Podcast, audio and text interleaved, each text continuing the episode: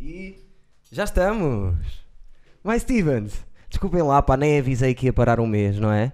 Estão vocês a pensar, tu gajo para um mês e não diz nada a ninguém. Pá, desculpem, tivemos a lançar a série, ainda estamos, sai esta semana, quer dizer, isto é para sair na segunda-feira, logo, Nem sei a quantas estamos também, por isso. pronto, não interessa, há de sair o último episódio do Crowd, tivemos a, a tratar disso, por isso é que parámos um bocadinho com, com o Eduardo disso, mas estamos de volta com quem? Paulo Almeida! Sabes porquê? Porque isto é muito pouco visto e quem aqui vem são os, os, os stand-up comedians burros do Porto, percebes? Então, ninguém... Apanhaste um de Lisboa. Apanhei um de Lisboa e, e os mais Stevens, quando veem alguém em condições, ficam passados. Ok. Então tu és um dos, dos em condições que aqui vem. Paulo Almeida, palmas para eles, mais Stevens. Enquanto bate palmas, a meio carregas e subscreves o canal. Porque tu queres mais Stevens, mas subscrever o canal está quieto, não é? É verdade. Muito bem, Paulo. Nós não nos conhecíamos, conhecemos assim brevemente agora numa noite de stand-up que eu estava a fazer e vocês apareceram lá, tu e o Luís Praticamente Gomes. nem nos conhecemos, né? Porque Sim, não. foi tipo um lusco-fusco. Só Foi mesmo vi o que estava a acontecer e depois basaste no final, não foi? Sim, Sim. tinha que bazar mais cedo e foi um luxo. Pronto, mas eu não te conhecia, mas toda a gente me diz, vou-te já dizer, Uhum. que tu és um gajo incrível, dos gajos mais simpáticos do, do humor. Pá, isso não é uma ideia que eu gosto de passar, sabes? Porque as É pessoas têm uma ideia que eu sou uma besta e que mato pessoas Sim. E, e há certas ideias hum, que eu gosto que não desapareçam, não é? Sim. Hum, algumas dão-me mais jeito que desapareçam, porque não quero ter esses problemas também com a PJ. É claro. Mas, mas sim, acho que sou uma pessoa. Mas é, é comum, é comum isso acontecer, sabes? O Jezelnik também, que faz um humor assim mais Uhum. duro, ah, também dizem que é uma joia cá fora que não há palavras para descrever. Pá, mas as pessoas, eu- acho que ainda continua a haver um bocado a ideia de que hum, a persona de palco e o, o o que nós fazemos profissionalmente Certo. tem que equivaler a 100% àquilo que tu és fora de palco. Pois. E isso não, eu acho que não acontece com nenhum comediante, a 100% pelo menos. é? Sim. Obviamente que aquilo que eu faço e aquilo que eu digo é muito daquilo que eu sou. não é? Claro. É óbvio, tem que ser, não é? eu tenho que gostar Óbvio. daquilo que eu estou a fazer, mas ah, pá, o persona em si ah, é, é, é muito mais uma criação Se- Claro. de algo que acontece em palco do que propriamente aquilo que eu sou. Mas tu podes dizer algumas coisas que, que dizes em palco, isso não quer dizer que não possas ser uma pessoa boa na mesma. fora, é? Exatamente, exatamente. Mas eu queria ressalvar Obrigado. isso porque me dizem muito isso e porque eu acho que é importante. Também, tu tens material pesado e, e tens aspecto de assassino. Pronto, isso ajuda-me também. Aquele lado ucraniano que te dá Isso foi assim, algo que Deus me deu. o- olho claro, Sim. sabes? Que normalmente os sociopatas são assim gajos com um olho claro, sabes, sabes? Mas não, pe- pelos vistos és uma joia de pessoa. Pronto. Pá, não sei, vais ter que tu me dizer isso no final de- desta Para já estou a gostar. Ok. Eh, Mas também tenho- começámos ainda. Começámos não é? agora, não é? Não sabes Eh, onde é que isto vai dar, não é? Não, não faço a mínima Pronto. ideia. Não faço Ok. a mínima ideia. Tenho algumas questões. Eu conheço o teu trabalho Uhum. quase desde sempre. Ok. Porquê? Porque quando tu eras eh, viciado no curto-circuito, Uhum. eu também era. Ok. Então, eu acho até que tu e o, não sei se te lembras do Francisco, o- acho que é Francisco, Francisco Vestia, sabes Sim, quem é? Claro, sim. Tu, Francisco Vestia, o Manzarra, aquela malta era um bocadinho, o que vocês faziam lá era um bocadinho, eh, eu também. Estás a ver? Porque eu eh, queria, já nessa altura andava a pensar em fazer humor, via pessoal Yeah. que não era humorista a querer fazer um bocadinho de humor ali, epá, e adorei, adorava o Grozny. Pá, a cena, a cena do curto-circuito naquela altura é que era de facto um laboratório que hoje em dia é impossível voltar a acontecer. É pena. A própria Radical naquela altura e os programas, sobretudo da, da, da Sigma, ah, que tiveste o curto-circuito, tiveste o Cabaré da Coxa, eram, eram laboratórios e o curto-circuito e- era uma cena muito especial porque era em direto Pois. e tu nunca sabias o que é que podia acontecer ali e, e tinha uma interação que nenhum programa tinha com os telespectadores. Na Porque- altura, na não altura, havia pá, aquela interação da não internet. Não... Então tu nunca sabias o que é que todos os programas ali podiam ser mesmo diferentes de todos os outros. Sim. Então, eh, eh, os apresentadores, obviamente, foi uma geração de apresentadores também fantástica, que se reuniu ali, iam sempre renovando eh, e mantendo sempre a qualidade, as duplas eram sempre muito boas. Muito boas. Pá, e de facto depois havia tudo isso, esse, essa- esse compromisso entre a produção, os câmaras, os apresentadores. E, e- e Sim, era, era muito tudo, tudo. familiar. e- toda a gente ali, tanto os que estavam atrás das câmaras, que apareciam, Certo? como Faísca? Faísca, o mítico Faísca, como a malta da produção, depois os apresentadores, malta como eu, que depois começou a aparecer também Exato. lá. Pá, aquilo é, é- é- é- era mesmo incrível. Pá, e, é, e é engraçado, passar estes anos todos, eu ainda ter malta, pá, e acontece-me ainda, ontem me aconteceu Claro isto, vai acontecer. de malta ainda me vir falar do Grozny, para mim é, é, é, é muito reconfortante, porque, Eu porque é acho giro passado destes anos todos ainda, percebes? foi visionário aquilo que tu fizeste. Mas a cena é, eu acho que aquilo funcionou ainda mais porque era uma altura. eh, Ao mesmo tempo eu penso das duas maneiras, mas ah, como não havia internet, não havia o YouTube como existe hoje em dia, a malta que via aquilo e que seguia era mesmo, era um, quase um, um- um programa de culto que havia ali, Sim? E marcou uma geração, isso eu tenho Completamente. noção. Eu acho que se fosse hoje, se calhar provavelmente aquele personagem iria ter um hype maior porque conseguia chegar a, a mais pessoas por causa da, da net e, e a forma como os programas Claro. depois são lá colocados, mas ao mesmo tempo não sei se teria ficado tanto eh, Não. marcante, Talvez não. porque as pessoas estão sempre à procura da, da- da próxima novidade, percebes? Sim. E então existe essa, eh, essa dualidade naquilo que aconteceu. Pá, mas fico Eu, super eu o único sítio onde tinha visto isso, porque pronto, eu sou, sou um bocadinho obcecado por humor já há alguns anos e, vejo muita coisa. E o único sítio que eu tinha visto qualquer coisa parecida foi no Our Stern, que ele Sim. tinha duas ou três pessoas Uhum. que eram personagens que ligavam para ele e que, e que pronto, eram, Yeah, yeah. eram personagens constantes, as pessoas Sim, sim. percebiam que não eram, eh, que eram personagens que Sim. as pessoas estavam a criar, mas nunca tinha visto e, e achava aquilo, eu dava por mim à espera a ver se o Grosny hoje Fixe. aparece aí.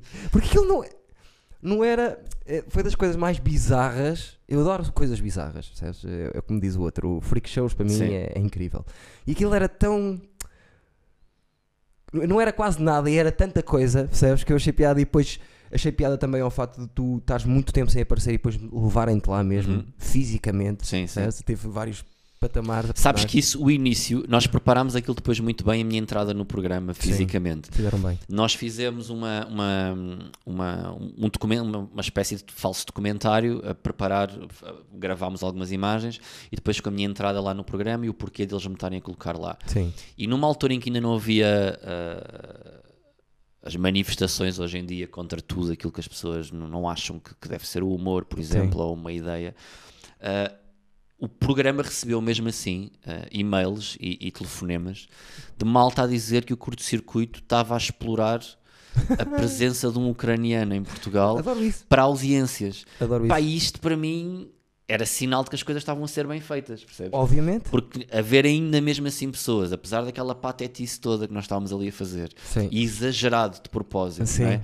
ainda continuarem a acreditar que eu era de facto ucraniano e que a Radical e o curto-circuito em particular se estavam a aproveitar de um imigrante em Portugal para audiências, É. pá, isso para mim é É, delicioso. é uma, eh, para, para- o projeto Grozny, Claro. isso era a melhor coisa que Claro, podia ter claro, acontecido. claro, sim. eu, no minimamente conhecidos, a minha, a minha grande cena é exatamente isso. Ainda ontem, anteontem, mandaram um comentário a dizer: pá, tiveste uma sorte de não levar nos cornos do quadros porque tu és um atrasado mental. As pessoas pensam que eu ia mesmo, que eu e o quadros Sim. andámos à porrada no programa. Não há- no final estávamos assim os dois. Sim. As pessoas não sabem e isso para mim é a melhor cena. Pá, mas isso é giro porque ah, isso significa que conseguiste mesmo tocar ali em Sim. alguma coisa. E, e que foi real e palpável. Claro, sim, sim. Percebes? Adorei, adorei. Eh, Diz-me uma coisa, outra curiosidade.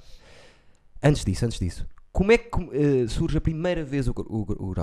Tu falaste para o curto-circuito antes, Não, não, sem ser personagem? não. Eu a primeira vez que falas é em Grozny? Sim, sim, sim. Eu acompanhava o curto-circuito há um monte de tempo, quase como a maior parte da malta da, da minha geração Sim. fazia.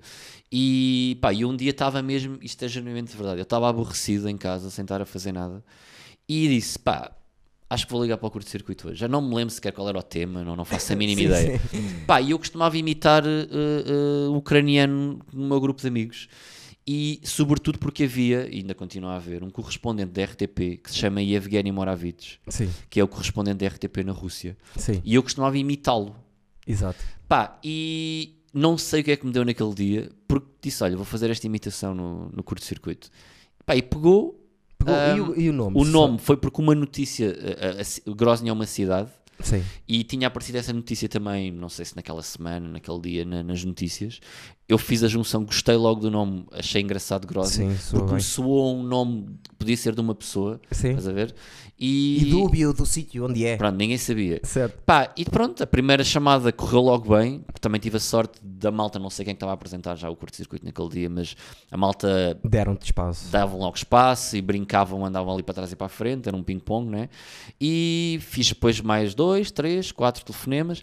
Às tantas aquilo já começava a correr tão bem, já não era eu que ligava para, para o curto-circuito, já era a produção que queria que eu entrasse em direto porque já sentia a pressão das pessoas, de, de- porque eles notavam quando é que ah, a malta começava a ver mais o curto-circuito e havia ali um, um pico sempre. Sim. Portanto, começou-se ali a criar mesmo uma, uma- um sentido de comunidade entre mim e eles, e yeah, pois foi uma cena natural. E da minha passagem só de telefonemas para a minha presença depois física lá, com os espaços que eu tive semanais e, e diários, pá, foi, foi natural, eu acho. Yeah. Foi grande ideia, eu gostei da ideia. Há uma outra. Ah, já sei o que é que eu te queria perguntar.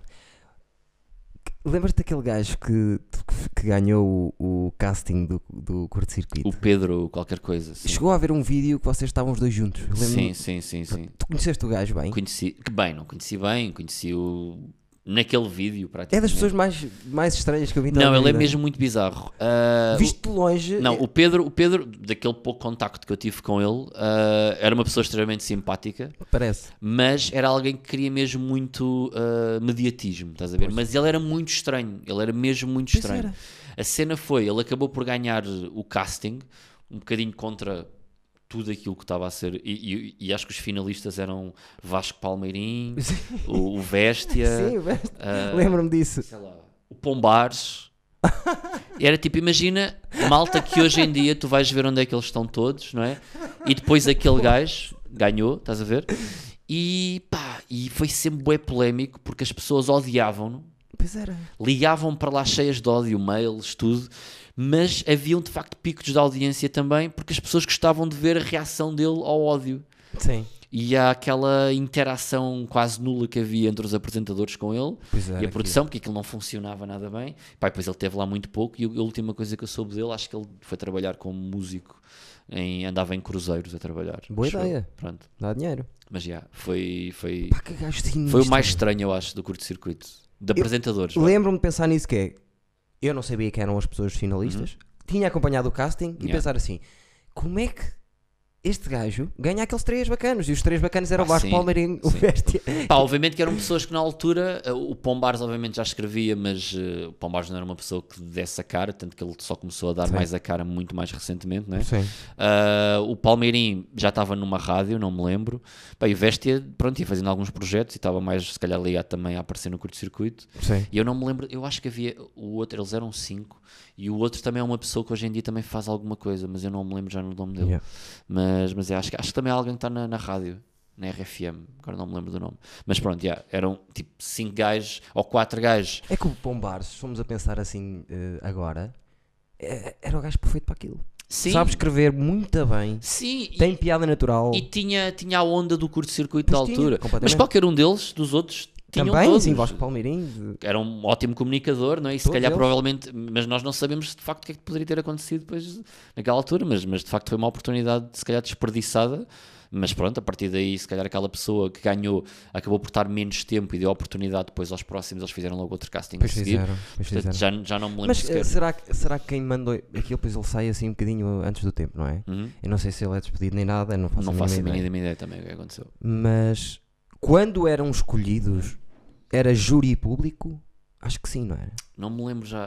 Que eu Por não estou a ver o, o, o, Buxerri como que- júri. Não, na altura nem sequer era o ainda Ah, na altura. Na altura era o Francisco Penin, Penin. que era o diretor, que agora é o grande Francisco Penin da, do Correio da Manhã, não é? Verdade. Mas, mas sim, era outra altura ainda diferente da, da Radical, mas, pá, mas acho que aquilo era sempre uma junção entre quem escolher a Sigma 3, que era a produtora do curto-circuito, e o diretor, obviamente, do, do canal. Mas eu já não me lembro sequer se havia uma componente de. Quer dizer, eu acho que já havia aquelas chamadas de liga para votar no teu Sim. favorito, É ou por possível. SMS, alguma É coisa possível. assim.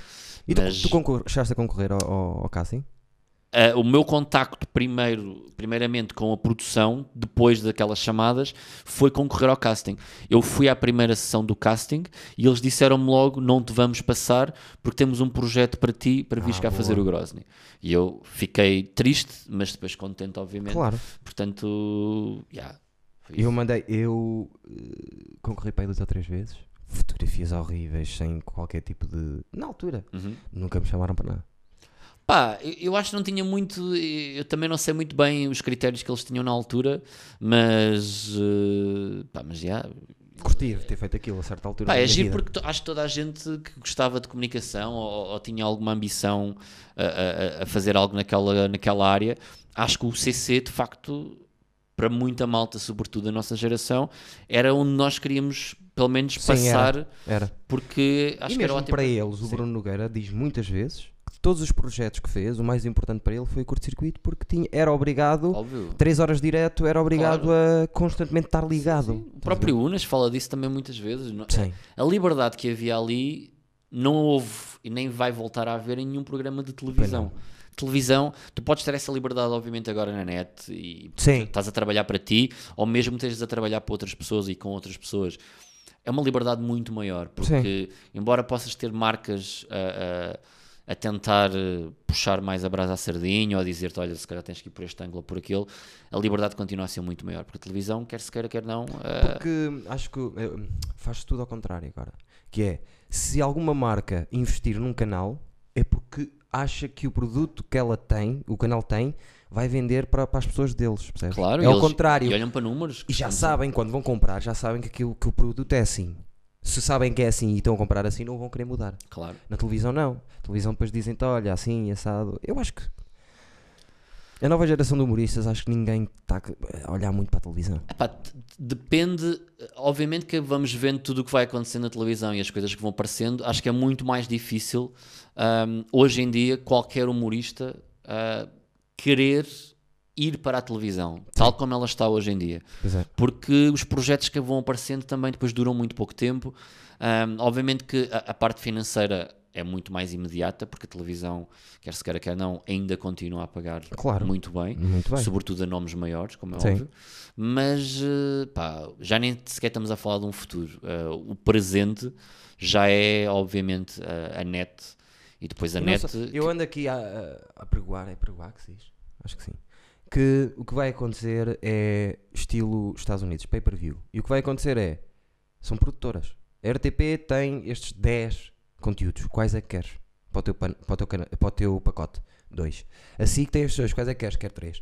A TVI, não sei o quê. E depois fazes um pacote Hum, de sim, tudo, claro. percebes? Eu acho que é isso que vai acontecer. E o pay-per-view, mesmo em Portugal, de- daquilo que eu sei, mesmo a nível com, de- falando de, de humor e, e de, de comediantes, já se calhar este ano já vai começar a haver alguma coisa. Sim, e o, o Patreon, o, Claro, isso também veio. Teixeira da Mota tem o Patreon Claro, que sim, lhe sim, segura, sim, segura sim, lhe sim. a coisa, ele nem precisa fazer mais nada só com Sim, aquilo. claro, sim. Já ouvi dizer o Sinel que vai ter um canal e Uhum. do canal vai ter. Tudo, é, funciona tudo assim. E depois o que é que vai fazer? Vai fazer com que as marcas partam o dinheiro que, dá- que dão para nichos.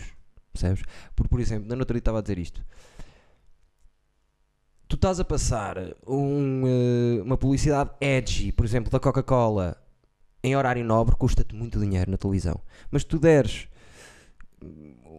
um centésimo do dinheiro que estás ali a gastar ao Guilherme Duarte, que tem 10 mil pessoas a ver o podcast dele, ou, ou, por exemplo, um exemplo, se calhar vai ter mais retorno ali, percebe? Mas as marcas olham para isso, por isso é que também nós fomos ver o, o boom e o sucesso de- dos influencers Sim, foi precisamente por isso. sim, Porque as, as marcas começaram a ver efetivamente os números, que é uma coisa que em televisão, quando tu passas um anúncio, mesmo que seja em prime time, tu consegues obviamente dizer, ok, com audiências vimos o número de pessoas que estavam a ver, mas efetivamente a maior parte das pessoas quando está a ver televisão e entra a publicidade desliga, pois é, não é? sim. E ficas a, vais É para o telemóvel, arrumar, vais, fazer sim. arrumar, fica- pronto, não podes andar para a frente, não é? Obviamente, a não ser que estejas a ver alguma coisa que está na box. Sim, E na net é exatamente o oposto.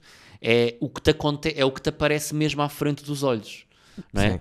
Ah, enquanto estás a fazer os swipes de, de tudo, é isso que te aparece. Portanto, as marcas Sim. estão mesmo a entrar ah, ah, nos olhos das pessoas. E- Portanto, é, mais, é mais fácil. Pá, e tem havido maneiras tão interessantes de, de- de vender o produto. Sabes quem é o Tim Dillon? Ah, o nome dele não é estranho, Pá. mas não estou a ver quem é. agora. É, a minha nova cena, é o Tim Dillon, o gajo é doido. E eles vendem, pronto, tem o podcast dele Uhum. e tem, e tem a Ridge Wallet, que é, vendem muitos podcasts, que é, é pá, daquelas eh, eh, carteiras de metal, Uhum. pronto, as novas. E o gajo está a vender aquilo. E a cena dele é: comprem a merda da, da, da carteira. Se não comprarem a carteira, eu vou arrancar, vou meter no meu carro, vou à vossa casa, vou dar um tiro no vosso filho à vossa frente e depois vou comer-lhe o cérebro. Percebes? Tá.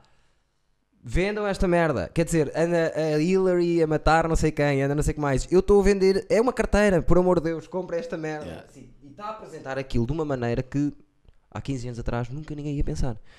E aquilo tem mais eh, impacto porque, ta- porque as pessoas estão a ver o Tim Dillon. Quando estão a ver um podcast do Tim Dillon, é porque gostam dele e estão a achar aquilo, estão a achar piada aquilo e é mais fácil as pessoas comprarem, percebes? É isso que eu digo, que o.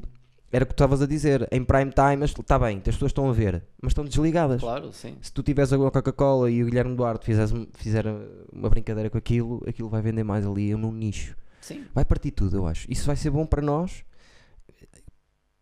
por um lado, e por outro, é mais difícil haver dinheiro. Eu acho que Mas- vai haver agora. ah, as marcas, inicialmente, quando se começou a apostar em publicidade e product placement nas redes sociais, Sim. as marcas foram um bocado comidas inicialmente, porque olhavam muitas vezes para os números que as pessoas tinham nas redes sociais e diziam: Este gajo tem 100 mil seguidores, pá, bora, bora investir neste gajo, porque com 100 mil seguidores ele vai chegar, obviamente, aos 100 mil seguidores. Sim. E mandavam rodos, né? Sim. dinheiro. Como as influencers ganharam muito dinheiro à, à custa Claro. disso.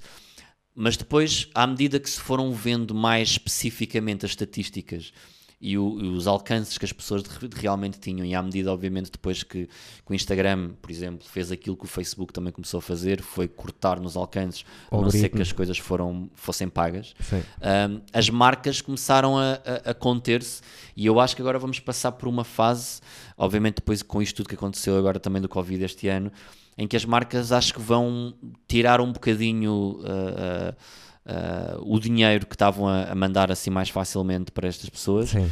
e vamos passar por uma fase agora de adaptação a esta Sim. nova realidade Sim. porque de facto os números que as pessoas apresentam nas redes sociais, como todos sabemos, não são sempre os números reais de alcance. Claro que não. é? Claro que não. Tu, tu chegas a uma, uma ínfima parte daquilo que tu tens. Sim. É? Ah, pá, mas eh, acho que as marcas também já se começam a perceber disso Sim. e daí Mas houve isso para, para o Instagram e Uhum. para os influencers, mas para o digital não houve muito. E uma coisa é um influencer que tem um textinho e tem uma fotografia Uhum. ou tem um vídeo de 30 segundos. Outra coisa é tu teres um canal que é uma produtora de humor Uhum. em que tu tens vários conteúdos por semana a sair e, e mantém as pessoas lá mais tempo. Aí é pago, quer dizer, o mais tempo é, também é sempre relativo, não é? Porque a não ser que tu ponhas logo o, o produto e faças a publicidade logo no início ou, ou, ou a meio, Sim. mesmo a, a, a- a monitorização da- da- desses conteúdos digitais, muitas vezes nós conseguimos ver quanto tempo é que as pessoas aguentam ver o vídeo, como sabes, Sim. é? Até onde é que elas foram, quando é que Sim. pararam e. Acho que isso depois, obviamente, vai também do acordo que é feito entre as marcas e a pessoa que Sim, criar os sim, sim. conteúdos, não é? Mas nem aí, obviamente, é, é, é fiável a 100% que as pessoas vão estar a ver o vídeo todo até ao final, não é? Sim. Mas obviamente aí depois depende da forma como tu queres e, e a forma criativa também como Sim. tu consegues inserir a marca ou, ou o conteúdo que te estão a pagar para meteres também Sim, no, depende, no vídeo, depende. né? E depende do conteúdo Claro. também. De, lá está, um podcast normalmente é muito maior do que um conteúdo Claro, digitalzito de sim. entertain. Óbvio, sim. Uh, Queria-te perguntar uma coisa, que era, eu uma vez vi um vídeo, Uhum. eu não sei, eu nunca mais consegui encontrar esse vídeo, que eras tu tocar piano. Yeah. Isso existe na net? Sinceramente não sei, não faço a mínima Epá, eu ideia. adorava essa cena que tu Pá, eu, eu- isso foi uma das cenas que eu comecei a fazer logo de início quando eu comecei a fazer stand-up. Eu, eu fui descobrir esse órgão no sótão dos meus pais. Sim, Era um Casio SA3, muito Sim pequenino. é, exatamente. E pá, eu usava aquilo, comecei a usar aquilo como cama para uma parte específica dos espetáculos que era um- uma parte que eu tinha sempre de one-liners e usava aquilo sempre como cama. Pá, e aquilo começou a correr muito bem e as pessoas já, já esperavam a dada altura que eu levasse sempre o órgão para fazer aquilo. Pá, mas como usei aquilo durante tanto tempo, pá, depois fartei-me Claro, e já é normal. pá, não, não queria estar sempre a fazer o mesmo. Eu também, obviamente. não tem nada a ver, mas eu, des- partindo desse Uhum. princípio também, tinha aí um, um- um órgão, eu não sei tocar, fiz uma música que é Morning Wood e às vezes toco no final lá e pedem-me muito, agora não tenho tocado, mas pedem para eu tocar a Yeah. Morning Wood, que é, pá, que faz parte de um beat que eu tenho, que é o de som que eu mais gosto é o da de manhã agora, Uhum. porque é como se fosse o super guerreiro. Então, Ok. Tem aquele ex- extra tesão, sabes? Aquele extra meio milímetro de cada lado, pronto. Parte de um beat Sim. e eu toco a música no final, é uma coisa super romântica e não sei o que, Yeah. e eu estou a falar de São Denis. Pronto, e, e identifico-me com isso. Eh, Pá, eu voltei a pegar nisso depois, depois eu, eu fiz um espetáculo, um dos solos do, do Cinelo, isto era para ser com o Sassetti, Sim, em que eu fazia a parte musical toda do espetáculo e eu tinha, usava órgão também e tinha uma mala de viagem, para aí com uns, sei lá, uns 15 instrumentos lá dentro. E é eu durante o espetáculo, enquanto o espetá- esse espetáculo basicamente ele era espetáculo dele do one-liners e depois tinha outros momentos também e eu ia acompanhando sempre musicalmente todos os momentos que ele tinha Pá, e o espetáculo que nos deu mesmo muito gosto fazer porque acho que foi mesmo completamente diferente de todos os espetáculos de, de stand-up que Tem foram aspecto. feitos em Portugal e eu, eu acho que isso está na net até hoje em dia, não sei.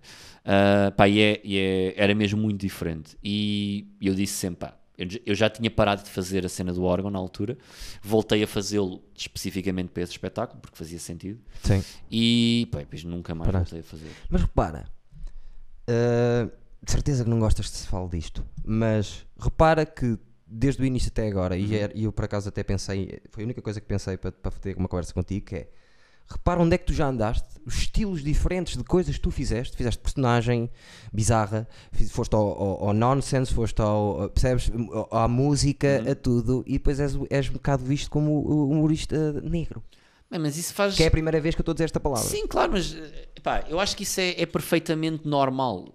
Ahm, eu- tendo cada vez mais, e no- nos últimos tempos, mesmo os, os meus últimos espetáculos, ah, e sobretudo este último agora, o, o Karma, ahm, eu não consigo nunca dizer que aquilo é um espetáculo de humor negro, porque não é. Sim. Obviamente que tem elementos que as pessoas mais facilmente conseguem identificar como sendo humor negro, Claro. mas ah, pá, eu tenho feito, e tal como agora disseste, ah, o meu percurso sempre foi feito e composto por muitas e muitas coisas. Diferentes, E eu- muito diferentes. Mas é normal, porque imagina, tu quando, quando tu- a tendência é sempre mais catalogar os artistas, Obviamente. porque é muito mais fácil. Isso acontece Super. em tudo. Acontece na música, acontece lado. na- em qualquer parte da arte. a- a- as pessoas catalogam como sendo a pessoa que faz estilo A ou estilo B. William eh, essas normal, coisas é completamente normal. sim. E eu, se calhar, aos olhos do público, ah, ah, por algumas piadas, se calhar mais culpa das redes sociais, que fui fazendo, ah, foram-me catalogando mais como algo Mas relacionado eu com o humor percebo negro. isso e, eu e, acho normal. isso. Nem Claro, eu, claro, nem sim, eu. sim. Eu, também, eu também sou catalogado. Eu, sou eu acho que sou mais que isso, mas sou o maluco, percebes? Sou o gajo que não tem limites. Pronto. E eu sou mais que isso, também acho isso. É normal que o público eh, catalogue. Mas é mais fácil catalogar um Sinel. Quer dizer, hoje em dia o Sinel não faz humor negro. O último solo dele, o que é que tem de negro? Zero.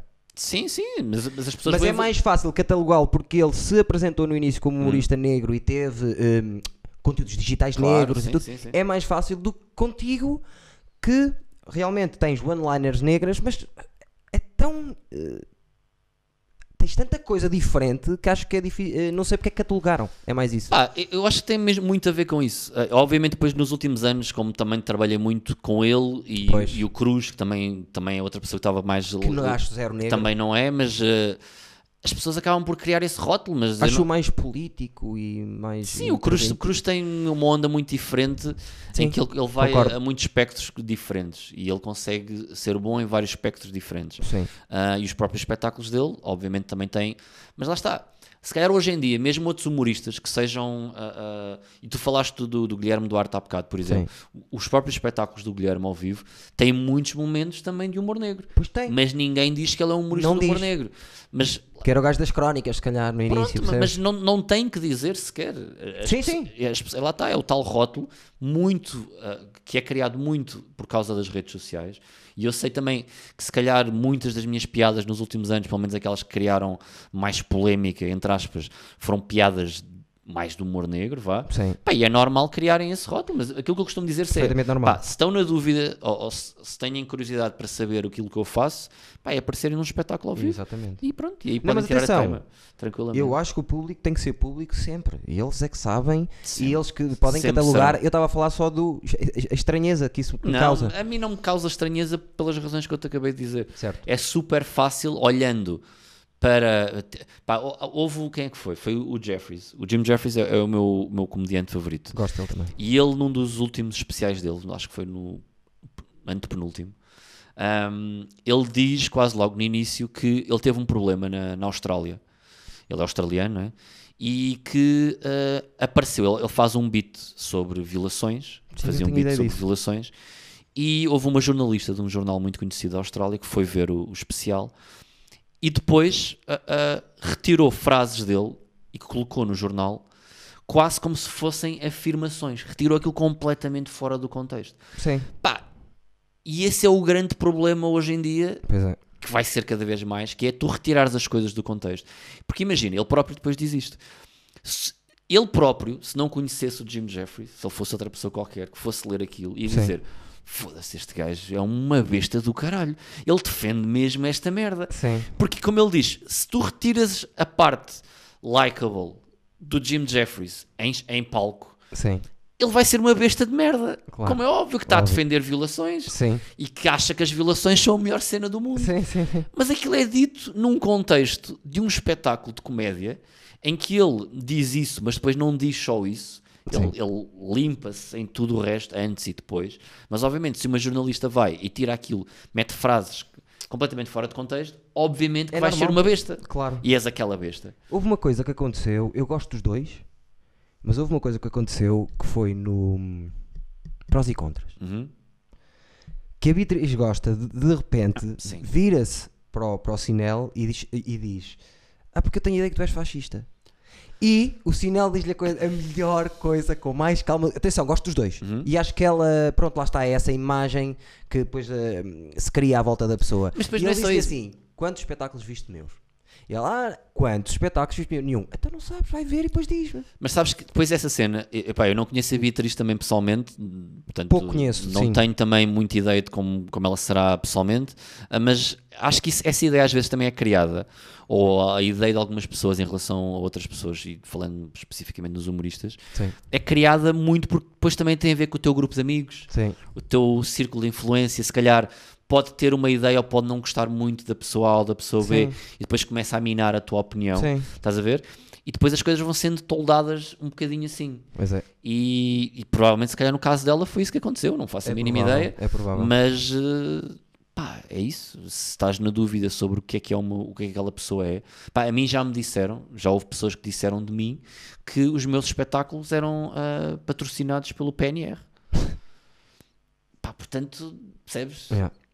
Isto vem muito de, de- de- do que as pessoas, da ideia que têm de Porque cá ti, em Portugal é? também ainda não há aquela coisa de que pronto, nos Estados Unidos às vezes vão, vão cortando isso com aquela cena que aconteceu com o Luís C.K. Estava um gajo a filmar e a retira dali e Claro. pronto. Mas já há muito essa cena de o público sabe que ali é um sítio especial onde vai acontecer uma coisa especial e que não tem nada, não tem ligações com o exterior. É, é, é muito específico. Eu felizmente ah, ah, fui conseguindo construir um caminho para mim em que Pois. eu tenho a certeza absoluta, a 100%, que as pessoas sempre que me vão ver agora a algum lado, podendo não saber aquilo que vão esperar, porque lhes tento dar sempre algo novo, Sim. já sabem que o que vai acontecer ali pá, vai ser algo que é humor e as pessoas vão Sim. rir e já sabem aquilo que eu sou e o meu, o meu tipo de espetáculo e a, e a experiência que podem ter. Portanto, eu felizmente já Quem, vai ver a teatro já, já, tenho, já tenho a certeza que pá, o meu público é, é- é- vai já com essa certeza de que pá, vão ver humor e vão ver ali um momento de Sim, humor. é e porque tu já piadas. conhecem a tua voz, lá está. Eu, eu senti muito isso, que era, eu no início, eu sou muito bizarro, e no início as pessoas estranhavam para caraças. Eu também não sabia pôr-lhes, eh, mostrar-lhes a minha cena bizarra. Uhum. Era assustador ao início, porque era descontrolado e não sei o quê. Mas o que foi acontecendo é que fui. eh, quando, conforme as pessoas, conforme eu mais atuo aqui no Porto, as pessoas já mais sabem quem eu sou, e então quando eu entro já me dão, já sabem um Claro. bocadinho que, pronto, com o Eduardo isto pode descambar um bocado eh, controlado, mas pode descambar um bocado. E demorou tempo isso, sabes? Mas isso, é, mas isso é como tudo. Eu próprio, eh, desde o início do meu percurso a fazer stand-up até hoje, mudei também muito o meu estilo de estar em cima de palco e Sim. o meu tipo de espetáculo e, e mesmo as pessoas, as coisas de que eu quero falar. Portanto, Claro. demora tudo tempo até encontrares. E muitas vezes, mesmo quando tu pensas que já encontraste, a tua vida depois leva-te para outro sentido. né? Sim, sim, sim, e vais integrando isso, se quiseres. No meu caso, eu quero mesmo. Eu também. Vou integrando sempre tudo o que me acontece nos espetáculos, porque aquilo que eu mais gosto de ver enquanto espectador é algo que, que eu veja que, que- que parte de um, de um, de um, de um sítio que é verdadeiro, sabes? E isso é que me dá mais gozo a mim ver. Também a mim. Portanto, é aquilo que mais gozo me dá a mim também fazer. Sim. E cada vez mais os meus espetáculos e o ódio de estimação já tinha uma parte muito pessoal em que eu partilhei coisas que me aconteceram menos boas da minha vida. Sim. E agora no Karma, então, ainda muito mais. Chama-se Karma. Porque parte mesmo disso, estás a ver? Sim. E o espetáculo arranca mesmo. Eu não vou revelar ainda, mas Não. mesmo antes de eu entrar em palco, já mostro o porquê do espetáculo se chamar Karma, estás a ver? E depois vai-se desenrolando ao longo de, de uma hora e meia e vou mostrando mesmo de facto tudo aquilo que me aconteceu ou que está para acontecer, porque acho que é isso que também as pessoas hoje em dia já procuram mais, porque tu hoje já tens tanta. Também acho. Ah, diz? Também acho. Sim, sim, porque tu tens tanta variedade, já tens tanta escolha, felizmente há cada vez mais pessoas a fazer. E há muita, bo- há muita gente a fazer boas piadas. Sim, claro. E a Muita net, gente. claro, mas depois há essa diferença também. Há muita gente a fazer boas piadas na net, mas que se Lá calhar está. depois tentam fazer ao vivo e a coisa não corre tão bem. Pá, mas acho que devem tentar Por isso na é que tu mesma. num espetáculo, tu, tu como espectador e eu como espectador e muita gente, quer ver o lado pessoal também, Claro, envolvido óbvio, nisso. Porque claro. boas piadas escrevem muito. Certo? Por isso é que, por exemplo, eu não faço piadas do dia a dia de coisas que acontecem na, durante a semana porque eu, não- eu não sou o melhor gajo a escrever piadas. E como e, e 25 gajos melhores que eu vão se lembrar de fazer uma piada naquele dia, para que é que eu vou estar a fazer uma coisa percebes? Não, há gajos a fazerem melhor. Acho que é importante depois no espetáculo tu dás esse lado, esse lado Pá, eu, eu cada vez menos, eu, isto é um- eu sou completamente honesto nisto. Eu as redes sociais, se eu pudesse, não tinha redes Pois, sociais. também estou a chegar a esse ponto. Aquilo faço piadas lá já. Cansa um bocadinho, eu faço cada vez menos e prefiro, se calhar, imagina, se eu vi até uma boa piada, um bom ângulo para fazer sobre um, até um assunto que aconteceu naquele dia, às vezes prefiro nem fazê-la na net, guardá-la para mim e depois usá-la num espetáculo, Ver num podes- momento específico. Estás a Podes ver? ainda incluí-la ali. E porque pá, é, é- ando muito farto de, de- de como as coisas nem sequer é tão a chegar, porque já chegaram lá, e já nem quero muito confusão, percebes? Sim, percebo o que estás a dizer. Porcarias que também já me aconteceram com, com redes sociais e Pois atualmente algum- sim, e, e atualmente quero mesmo mais é paz e sossego e as Claro. pessoas que me querem mesmo ver vão ver-me e, e aí é que fazemos a festa. A ideia é essa, é chegares a um ponto em que tens o teu público e depois já não tens que estar a fazer eh, Claro, eu não é- cheguei ainda a esse ponto, não é? Preciso, sim, que estás preciso muito ainda de ir, pelo menos, colocando alguns conteúdos eh, Percebo. pontualmente, não é? Sim, Mas, eh, pá, faço, obviamente, porque quero fazê-lo, esses conteúdos, nem quero partilhá-los e acho que têm interesse para as pessoas, sim. mas estou mais moderado mesmo a, a- a largar conteúdos para, para a net. Quantos solos tens? Diz? Quantos solos tens? Então, acho que são quatro. Tenho o psicómico, tenho o ofensivo, o ódio de estimação, o karma, quatro. E depois tive pelo meio o ponto final, que foi o primeiro espetáculo que eu gravei, que fiz especificamente só para gravar, que foi um- uma mescla de várias coisas. Portanto, eu não considero o ponto final propriamente um solo, porque foi quase um best-of de coisas de Sim, sim, antigas. sim, foi só feito para gravar. Sim. Portanto, solos efetivamente será o quarto agora. Forte. Quantas datas tens? Tens agora, ideia? para este, Não, não, quantas datas tens no teu total, na ah, tua não, vida? isso não faço a mínima ideia. É que eu aponto tudo. Não, eu aponto não, onde não faço. fui. Não eh, faço. tudo. Eu, eu, eu no início fazia isso nos bares. Eu, a única coisa que eu vou fazendo é, imagina, mais eh, quando faço isso em bares, ah, porque agora também faço menos bares, mas é que sempre que vou a um bar, aponto o texto que fiz nesse bar, Boa. que é para quando voltar lá não voltar a fazer fazê-lo nunca. Isso é, é- é a minha única regra de atuação em bares, é nunca repetir o mesmo texto. Ah, ah, percebo o que estás a dizer, mas eu sou muito cuidadoso com isso porque sou MC e às vezes quero Hum. fazer um beatzito ali para o meio e penso, deixa-me ver se este público. Mas no teu caso, qu- quando tu és MC e estás num sítio de forma regular, é mais complicado porque acabas por não ter muitas vezes o mesmo público. Certo. E se estás a fazer uma coisa todas as semanas ou de 15 em 15 dias, é muito mais difícil, estás a sempre a criar coisas novas. Sim, mas Não por é? exemplo, eh, lá está, eu, Eu tenho, não sei quantos beats tenho, já tenho o suficiente para fazer uma hora. Eu quero um, um solo curto, uma hora. Não tenho a pública ainda. Uh, mas sinto sempre que não há num único beat meu que não precisa ali de uma volta. E eu defendo um bocado a coisa de um beat só é beat depois de ser passado 50 vezes. Pá, Eu sou dessa escola lá dos, dos malucos de- do dia a dia, sempre. eu percebo sempre, isso. Eu, eu também eu não gosto de ir totalmente quando começo um- uma tour nova de um sol novo. Eu nunca vou, ah, ah, nunca parto para ela a 100% sem ser testado. Sempre. Sim. Mas eu não gosto também de testar tudo. Ah, eu gosto. Eu gosto, o, o meu máximo que eu testo de texto, por exemplo, para o Karma, eu devo ter testado se calhar duas ou três vezes. No total do espetáculo, se calhar testei uns 30%. Para É aí. pá, não conseguia. Pá, porque a mim dá-me. Para já, obviamente eu nunca sei as coisas que vão funcionar, não é? E depois do Sim. primeiro espetáculo até ao último da tour, as Claro, coisas vão é, mudando, sim, isso é sim, normal, não é? Normal. Mas quando já começa a ter alguma percepção das coisas que funcionam, também já não sinto essa necessidade de. Pá, obviamente posso, posso chegar lá e a coisa falha redondamente. Sim. Mas felizmente já consigo ter essa percepção de sei mais ou menos que isto vai acabar por Tu funcionar. és mais à ponta e à vírgula, eu afino muito em palco. Pronto, sim, eu, eu sou muito de. E depois eu também tenho outro problema que é eu não consigo também desfrutar muito do espetáculo enquanto estou a atuar. Não Ah, consigo desfrutar. Então sim. eu mal saio de lá.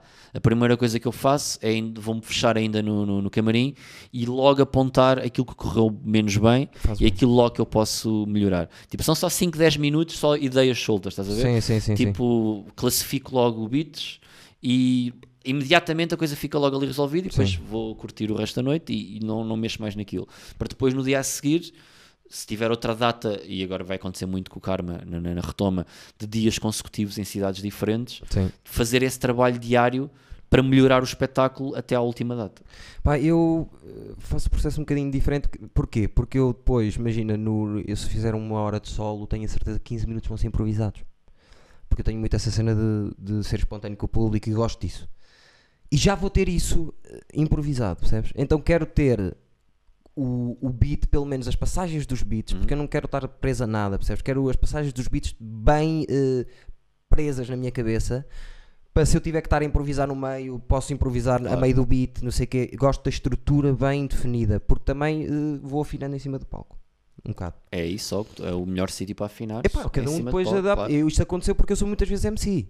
E eu queria, imagina, agora como é que eu vou fazer? Não vou estar sempre a fazer texto, deixa-me Claro. fazer um beatzito por noite. E então tive, ou agora deixa-me meter uma ideia em cima da, da mesa, um minutito, pronto, está-se bem, percebes? É, faço muito assim.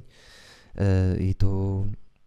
Às vezes até já me faz falta de me darem assim meia horinha a dizer: olha, vai fazer meia hora só texto. Pá, pois, é, é, tem- é isso em que tens que ser tu a, a criar eh, Sim, essa, esse espaço ou, ou, ou a apareceres em sítios onde isso acontece. sim, sim, sim, sim, sim, sim. Acho que também sim, eu percebo a tua necessidade de fazer isso, porque é completamente diferente. Tem nada a Tu ver. estás a fazer, eh, que eu também já tive algumas noites de MC e sei perfeitamente que isso é assim, que estás a fazer 10, 15 minutos partidos entre pessoas, nunca consegues ter um fio condutor e Exatamente. prender as pessoas da mesma maneira, Sim. até porque o trabalho de um MC é mais o preparar para a pessoa que depois vai fazer esse beat mais seguido do que propriamente estar a Exatamente. ter uma noite incrível. Mas demora a perceber isso, sabes? Eu demorei algum tempo a perceber que o, o MC era isso, só isso. É não deixar a, a noite oscilar. E também devo ter partido beats assim, de tentar fazer um bocadinho, mas agora o que faço é uma ideia pequena. Imagina, tive uma ideia, quero fazer um beat a partir daqui. E mando para cima da mesa duas ou três coisas que pensei. E depois vou construindo à volta disso. É mais isso. Mas é porque tenho aquelas entradas, tu viste, Claro, eu sim, entro sim. por noite entre seis vezes ou sete. E antigamente fazia muito tempo. Agora estou a tentar ao máximo reduzir a, a a- a minha Isso parte. funciona sempre melhor assim. Pois é. Porque é mais intenso e consegues criar mais uma. ah, fazes mais ali um acontecimento. Sim, sim. porque, como tu vais aparecer muitas vezes, teres uma, uma sobreexposição enquanto Cansa. no tempo que está, cansas as pessoas e depois, como vais aparecendo sempre ao longo da noite, e as noites normalmente que têm Todas MC, as semanas. todas as semanas, são com muitas pessoas, as noites normalmente são longas, Sim, as pessoas ficam mais cansadas, sim. ah, acabas por estar a expor mais e à medida que vais chegando mais ao final da noite e que vais aparecendo mais vezes, se calhar o teu impacto vai sendo cada vez menor. Lá está. Eh, eh, houve uma coisa que trouxe o Corona, duas, que foi, nós aqui no Porto estávamos habituados a, a não ter nestes meses stand-up. Yeah. As pessoas habituaram-se e é das melhores cenas é stand-up em agosto. As pessoas- mas as pessoas estão como eu, eu próprio agora. eu debati muito que- na, na ideia de será que vale a pena eu agora voltar a, a retomar a tour agora em setembro? Pá, e tive durante muito tempo, durante meses, a, a- a- pensar sempre, e depois obviamente no início fomos mudando as datas, porque ninguém sabia ainda no início o que é que acontecia, né? Até que Tu quantas, desculpa, dar só, só, só uma pergunta. Quantas datas fizeste antes? só duas. Fiz em Guimarães, no CAI, e depois fiz em Almada. E pá, foi mesmo, em Almada foi mesmo, eh, eu fiz aquilo a uma sexta, um sábado, já não me lembro, e depois segunda-feira foi quando entrou a quarentena. Yeah. Então foi mesmo, pronto, acabou ali. E, pá, e, e é fedido porque tu estás no início, quando estás com aquela pica de iniciar o espetáculo e já melhoraste o espetáculo da primeira para a segunda data, e um espetáculo quando estás em tour e estás a atuar todas as semanas, três ou quatro vezes por semana, aí é que o espetáculo começa a Cresce, melhorar claro, e cresce cada óbvio. vez mais, não é? Sempre. E depois sentires que ficaste não sei quantos meses parado e agora o espetáculo vai retomar outra vez do zero, estás a ver? Yeah. Pá, é, é fedido, mas, mas é o que é. E eu decidi fazê-lo precisamente por isso. Por não saber o que é que vai acontecer a partir Claro. de outubro, porque eu acho, infelizmente, Vai que a partir de outubro isto vai voltar a parar outra vez. Pá, e eu não sabia depois de facto quando é que ia poder voltar a ter o espetáculo. E eu não queria ter este espetáculo em 2021, porque este espetáculo fala de coisas que aconteceram em 2020, no início do ano, e muitas que aconteceram em 2019. E depois o espaço temporal era demasiado grande Sim, e sim. já não me fazia sentido. Sim. Pá, e prefiro estar a fazê-lo agora. E sobretudo tenho pessoas que já compraram bilhetes há quase há um ano Pois. e desgraçados estão cheios de vontade de ver o espetáculo. E, e pá, e, Quantas datas, quantas datas vais fazer agora? e pá, eu não sei ao certo, mas acho que no total são 15 Agora? em setembro. Sim. Uau. Acaba por ser isso. Eu não- por- por- 15 se calhar no total com Guimarães e, Com as- e- com e Almada. Mas acho que é à volta de 15, sim. Mas vai ser fixe. Estou com um bué pica, estou com um bué pica agora para fazer, porque como não faço há muito tempo, fiz já agora umas datas tipo em bares, assim, Sim. meio clandestinas, Sim. mas só mesmo para começar a, a olear outra vez o, o- o texto. Mas, mas já estou com muita vontade. Eu gosto, gosto muito hum, do teu agente. O Benny, Sim. Benny Limes, Já, já atuei para ele e tudo, e já lhe mandei a boca e está mais ou menos a palavrar num dia que dê que eu gostava de ser agenciado por ele. Já Nice. está tá a falar. Mas eu gosto Benny muito dele. é, é boa gente, O gajo faz tudo. Não faz Sim. tudo. é verdade. Foi o gajo que fez o, o, o cartaz, não foi? Ele faz-me os cartazes todos já. do Rui Cruz também. Do Rui Cruz também, sim. O Então, Cruz também trabalha com ele, sim. E não só, o gajo é, um- é- ele é novo ainda de idade, mas ah, pá, é um gajo que gosta muito disto, Sim. que é essencial, eu acho, para trabalhares no meio. Ah, sim. E é um gajo que trabalha muito, estás a ver? Ahm, pá, e é um bom amigo também, que é o que nós queremos também nisto tudo. E acho que a produzir espetáculos, fazer a, a produção e o trabalho do dia então, do dia em si, Sim. do espetáculo, e estar ali e produzir tudo aquilo que está a acontecer, pá, não há muitos como ele em, em, em Portugal. E é um lado, pelo menos a mim que sou super ansioso e nervoso, é um lado que me deixa super nervoso. Por exemplo, eu gosto muito de programar noites e ser MC e estar a dar espaço ao pessoal. Só que essas noites consomem-me, pá. Eu, por exemplo, eu, eu devo ter falado muito pouco contigo, porque eu naquelas, naquelas noites, Faz. É, pá, é desde normal. as 8h30 às 11h30 estou focado naquilo. Primeiro vamos Yeah. ver a sala e depois é porque tá, pode haver al- algum stress, percebes? E depois, ah, não sei o quê, falta uma, cadeia, uma mesa que foi lá para. Estar a montar aquilo tudo, fico sempre um bocadinho. Normal. Perfeitamente. Eu também sou muito ah, um freak de, de controlo e mesmo tendo Sim. uma pessoa a trabalhar comigo, eu estou sempre em cima dele e sempre a querer controlar tudo o que está a acontecer Ouve, até ao próprio dia. eu, quando eu tive bandas e quando tinha bandas, nós éramos sete. Para fazer som a sete pessoas, aquilo é um 31. a minha banda, a certa altura, disse assim- combinou assim uma coisa: vamos pedir ao Eduardo para não estar presente enquanto se faz o som. Pronto, arranjaram um método. Porque aquilo era tão. consumia-me tanto, tanto, Yeah. tanto. A, a voz é a última coisa a ser feita, eu era voz. E Yeah. estar a ver aquilo tudo um, Yeah. um horrível, chegar a estar um, um som horrível de eu estar a dizer: o que é que vocês estão a fazer? Isto está horrível, o som, isto não tem. na-" Eduardo, vai dar uma volta. Quando for a tua vez de fazer, tu és o último a fazer o som, vens aqui e fazes o som. Porque já nem me queriam lá, que eu era tão ansioso, tão nervoso, que estragava um bocado o ambiente pessoal. Isso é o que o, o Bernardo me trouxe-me um bocado também de, de, de- de segurança e, e, e libertou-me um bocado a cabeça nesse aspecto em Sim. que eu agora sei que às vezes chego lá às salas, já posso chegar muito mais tarde às salas, chego lá e às vezes vou lá no início, quando acabamos de chegar, fazendo as viagens sempre juntos, e a sala ainda está um caos, não está nada, e eu sei que quando voltar à sala uh, para fazer o, o, o soundcheck ou já voltar, porque ah, depois a, a certa altura já nem sequer é necessário fazer, porque ele já sabe perfeitamente o que é que é Claro. necessário, e voltar só mais em cima do espetáculo, se tenho a segurança de que as coisas já vão estar sempre impecáveis e eu não preciso já de me preocupar com essa parte, Sim. e isso é ótimo. Eu acho que tem a ver com o facto de muitos humoristas serem de ideias fixas.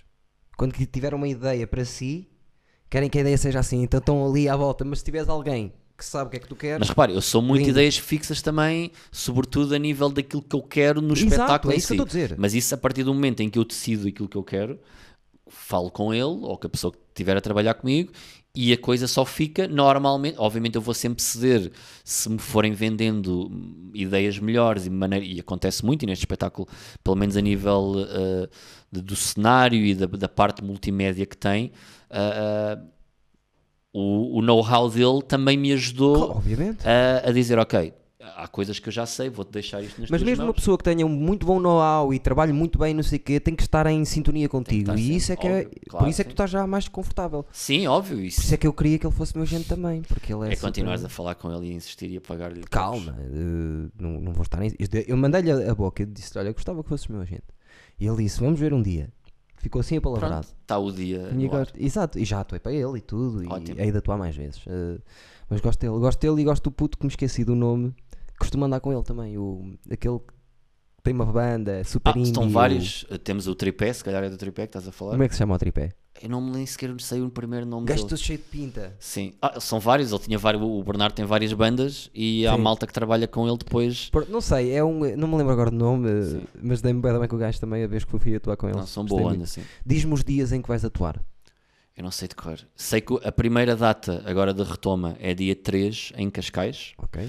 Depois tenho dia 9 em Coimbra, que já está escutado. Depois tenho dia 10 aqui no Porto, no Sá da Bandeira, que faltam para aí cento e tal bilhetes na sala Boa. principal. Boa. Depois, pá, vou, ter, vou estar em Ovar, Porto Alegre.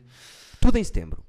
Vai ser tudo em setembro. E sim. as pessoas podem ver isso no teu, no teu Instagram. No meu Instagram, no Ticketline. Há duas datas que não estão à venda na Ticketline, que só podem ser feitas eh, através de reserva direta, que é a data de Cascais e a data do Cru no- em Famalicão.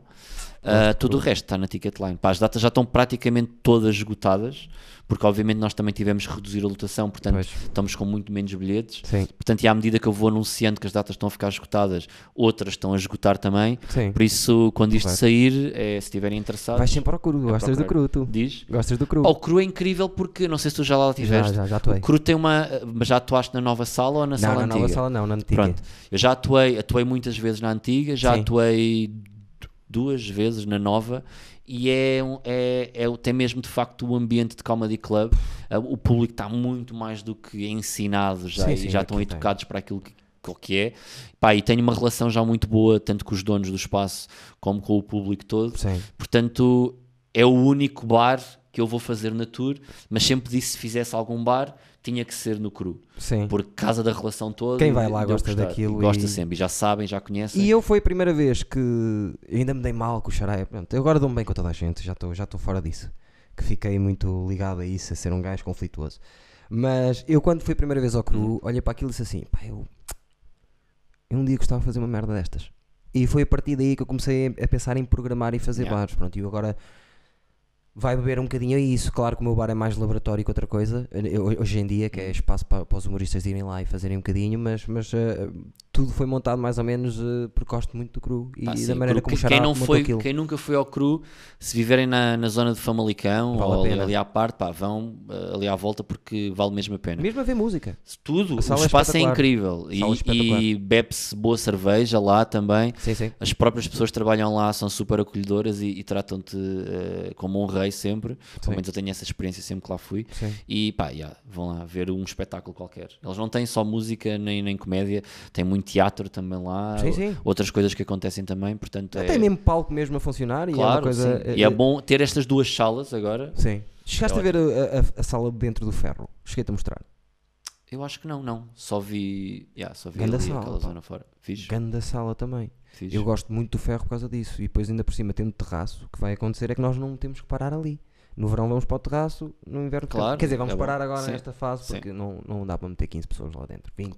Pois. E não vou estar a Percebes? A fazer Yeah. uma noite para termos máximo 15 pessoas. Sim.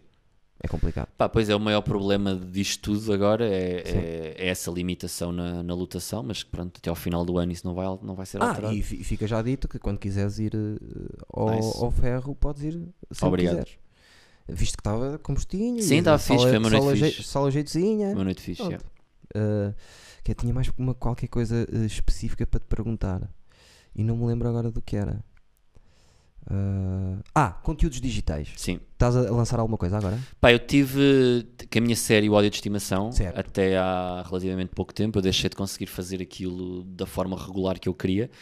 Uh, supostamente em agosto ia sair uh, a continuação ou o upgrade do Ódio de Estimação que eu queria fazer, um, com outro nome, outro tipo de conteúdos. Sim. Embora uh, a base partisse um bocadinho de- do que era o Daquela ódio de estimação, Sim.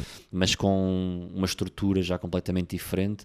E com uma coisa que eu também queria fazer há muito tempo, isto eu posso revelar, que vou ter eh, uma intérprete de língua gestual Sim. durante o, o vídeo todo. Lindo. Mas eh, não só por motivos, não é tanto por motivos humorísticos, mas é muito porque eu acho que faz falta essa parte de inclusão de uma parte da população Sim. que em Portugal é completamente posta de lado. Salvo raras exceções, sei que, lembrando-me assim de cor, acho que o Rocha chegou a, a conseguir, em alguns pis em pé, já, já ter também a mesma coisa. É.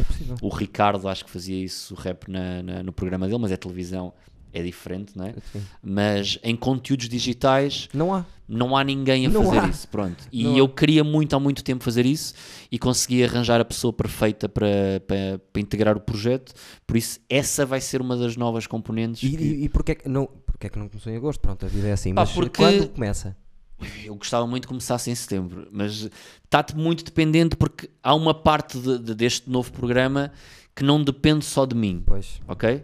Portanto, vai ter ali, vai- vão aparecer outras pessoas. Sim. Portanto, quando tu estás a- dependente de aparecerem outras pessoas, os teus horários não deixam de ser só teus Bem sei. e, e deixam e começas a ter que, que depender também dos horários de outras pessoas. Bem sei. Pá, depois é tudo, é os trabalhos das pessoas, é os horários, é- e é difícil conjugar. Juntando a isto uma pandemia em que as pessoas não se podem movimentar da mesma Sim. maneira, os espaços não conseguem ser contactados da mesma maneira se tu precisares de espaços, Sim. as coisas acabam por se atrasar. Pá, mas eu estou a tentar fazer o máximo para que isto saia ainda durante a tour, porque acho que me vai ajudar também na divulgação. Eu também, eu também vou começar com uma, com uma magazine de desporto aqui, porque acho que pronto, é uma das surpresas. Mais Stevens eh, daqui a um bocadinho, eh, também em setembro. Vamos lá ver. Eu, eu, eu digo datas e depois começo sempre um mês ou dois depois. Pois, eu deixei de dizer datas Não sei, sei dizer. disso, sim. Não para, sei. para projetos Mas agora... estou a pensar para setembro porquê? Porque eu quero falar de desporto que ninguém fala em Portugal e assusta-me isso. Por exemplo, ninguém fala de MMA em Portugal e eu adoro MMA. Pá, mas sabes que Portugal vive do problema de, de ser um país praticamente só de futebol. Mas eu falo de futebol também Sim, porque eu sim. adoro futebol. Está ali a camisola do, do grande, como tu viste, disseste que tinhas de se infectar, que eu sei. Sim, eu já sei que, sim. que és Cavani. Eu já Não, nem queria, por acaso, obviamente... percebo que não. Não, vou, vou dizer, vou ser honestamente, vou ser honesto nesta merda. Obviamente que quando começam a falar de um gajo como o Cavani vir para o Benfica, Caraças. fico extremamente contente. Obviamente. Qualquer adepto de futebol, não é só em Portugal, ficaria contente se tivesse o Porto, Cavani. Sporting, quem for. Qualquer um.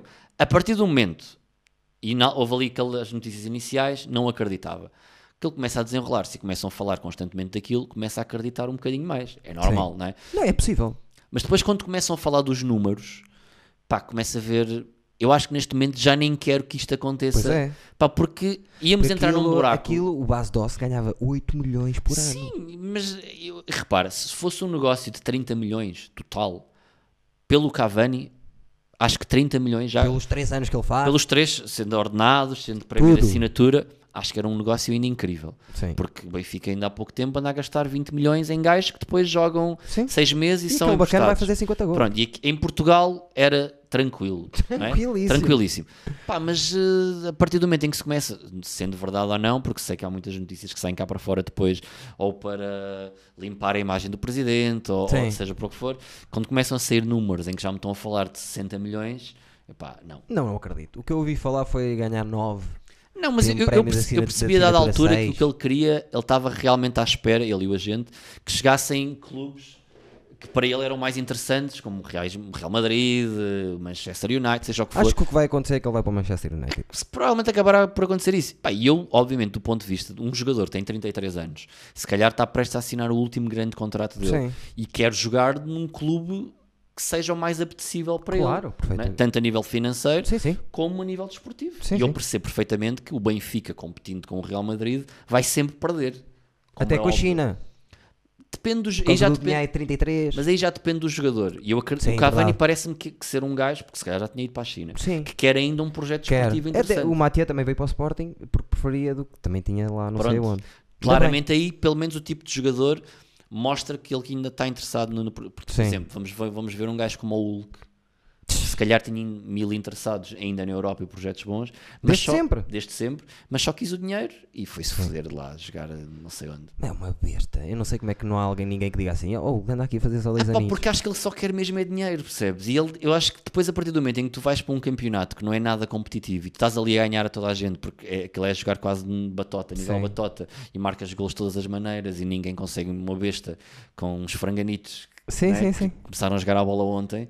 Acho que se calhar para ele depois ele entra num ritmo que as coisas já são tão fáceis Sim. que ele já não quer voltar a um sítio onde tem que voltar a, a treinar no duro, Sim. tem que voltar a dar o litro, estás a ver? É Pá, como o calhar- Nani, o Nani agora na, na Liga Americana. Jesus. mas mesmo assim a Liga Americana tem vindo a tentar melhorar um bocado a qualidade, não é? Obviamente não é uma Liga Europeia ainda, é? mas, mas já, acho que depende muito da- de- do mindset do jogador, dele querer Sim. ser competitivo ou querer só ganhar dinheiro. As duas Verdade. coisas são perfeitamente legítimas. Claro que Atenção, são. Ainda por cima, Ainda mais na idade dele. e a carreira de um jogador é tão limitada, eh, Claro. a nível de anos em que tu vais trabalhar efetivamente, pá, que portanto é perfeitamente legítimo se disserem: olha, vens jogar para aqui, para o Qatar e vais ganhar dinheiro que te vai permitir estar à vontade o resto da vida, vai. E, e o que é que tu achas de, de- do, agora desta fase do Benfica de meter tudo no assador? Cara Ah, então é a fase de eleições em outubro, é só isso. Mas como nunca, este ano. Mas ah, porque o, o Vieira, como nunca, também teve ah, apertado, ah, tanto a nível da justiça, não é? Sim. como a nível de ter alguns concorrentes, mesmo nas eleições, Sim. mais fortes como ele nunca teve. E também estar a, estar a estar a falhar mais como presidente às vezes. Por exemplo, este ano eh, os- o, o adepto do Benfica está-se a transformar um bocadinho no adepto do Porto, que era aquele que eu conhecia. Que é, nós, nós ganhamos sempre. 3, abaixo de 3-0 é, é complicado. Claro, e depois obviamente a, a exigência é maior, porque, a- atenção, a- a- embora eu possa não estar contente com a forma como esta direção atual está a fazer as coisas, estarei sempre agradecido pela forma como aquela Sim, sim. direção e aquela pessoa ah, conseguiu recuperar o que o Benfica foi durante muitos anos. Antes de, há o antes dele e depois dele. Tivemos mesmo muito, muito mal, não é? Sim. E ele recuperou aquilo, mas estar grato não significa ter gratidão para o resto da vida e a Sim. pessoa estar presa a um lugar para o resto da vida. Eu não acredito em cargos eternos, não é? E também, quando ele sair, eh, vai haver lacrar lá debaixo da pedra. Ainda falta ver isso. Mas, Mas- pronto, foi bom. O trabalho foi bem feito. Claro, acaso. óbvio. O trabalho foi bem feito. Portanto, é isto. É... Fases vão se sobrepondo a, a fases eh, anteriores, não é? Sim. Portanto, Gostavas de ter o João Mário no Benfica? Não, porque acho que não tem lugar. Só, só por isso. Não é Sim. por ele ter jogado no Sporting, acho que ele é bom jogador, jogador. mas para aquela posição É o Pizzi. para o que temos atualmente e mesmo outros jogadores que lá temos, mesmo para fazer eh, a, a posição do Pizzi a suplente, acho que não faz sentido. Mas só por isso. Mas ele gosta dele. Os dois. Não digo o contrário, como eu estou a dizer, acho que o João Mário é bom jogador, mas acho que se estamos a fazer contratações, eh, eh, muitas delas caras, acho que tem que ser jogadores que de facto a gente diga, pelo menos na minha ótica, que de facto vão chegar e vão pegar Sim. destaca e vão mesmo ser titulares indiscutíveis. Pegava também, mas Sim. percebo o que estás a dizer. Uh, mas acho que ele, o João Mário, neste, nesta altura, sobretudo porque ele também não tem jogado muito, não sabemos sequer em que estado é que ah, ele mas aparece. isso o Jesus agarra nele e... Certo, Jesus consegue ser. Jesus tem essa parte muito boa. Ah, sobretudo nas primeiras épocas em que ele Sim. entra, que são sempre Não, ele- incríveis. Há uma coisa que as pessoas podem dizer o que quiserem do Jesus. Há uma coisa que é... É super, super rápido a implementar o estilo dele e mexe sempre em qualquer coisa. Claro, Há um jogador no Benfica ou dois este ano que vão sobressair, que vai dar muito... O Slimani marcava 5 golos por época. certo, mas também vai haver o outro lado, que é vão ver muitos jogadores que estavam a jogar bem, mas que vão ser completamente postos de lado porque ele é muito teimoso nas suas ideias e Certo, nos jogadores também, que ele quer. também. E ele normalmente a, a funila ali em. Informação para ele, Pronto. há muita gente ali. Pá, mas ok, eu não era também a favor que ele viesse agora, sobretudo depois de tudo o que aconteceu, Sim. mas a partir do momento em que ele assina pelo clube. Eu não sou aquele gajo, eu sou muito adepto à inglesa de eu quando estou no estádio estou a apoiar a minha equipa a 100%. ah, sempre. sim, sim, sim. E já tive chatices, algumas delas quase a, a roçarem outro tipo de situações, com a malta que vai para o estádio a subiar. Pá, isto mete-me mesmo. O que tu viraste para a pessoa e Mete-me está nojo, caladinho? mete-me nojo, muitas vezes. Pá, eu tenho red pass, nada- eu tenho red pass eh, do lugar que eu tive no, no estádio há muitos, muitos anos, com um grupo de amigos. Pá, e nós já tivemos que mudar de lugar de um ano para o outro por causa de um atrasado mental desses. Está lá sempre. Tava, era o Cardoso, o gajo embicava com o Cardoso na altura. Sim.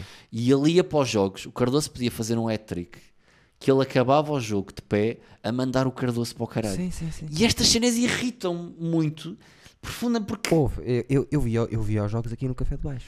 pá, eu deixei de ver jogos em café ver, por causa disso. ouvir os velhos, eu tive que ir lá. Não, isso Mas não nem é foi pela minha equipa, foi como eles, Não, não. como eles tratavam a equipa deles, por não, exemplo. mano, isso é nojento. Estavam a falar mal do Lúcio quando o Lúcio estava a, a crescer um bocadinho Sim. no final do Porto. Eu, como adepto do Sporting, olhando para o Lúcio, penso assim: como é que estes filhos da puta, depois de seis anos de pura magia, estão a dizer isto do homem? Pá, mas- Não há respeito nenhum. Mas eu divido aqui, as... atenção, eu faço aqui uma divisão que é, se tu queres dizer mal da tua equipa, se estás obviamente no teu direito, pá, mas podes fazê-lo num café, podes Sim. fazê-lo em casa, podes Sim. fazer na rua.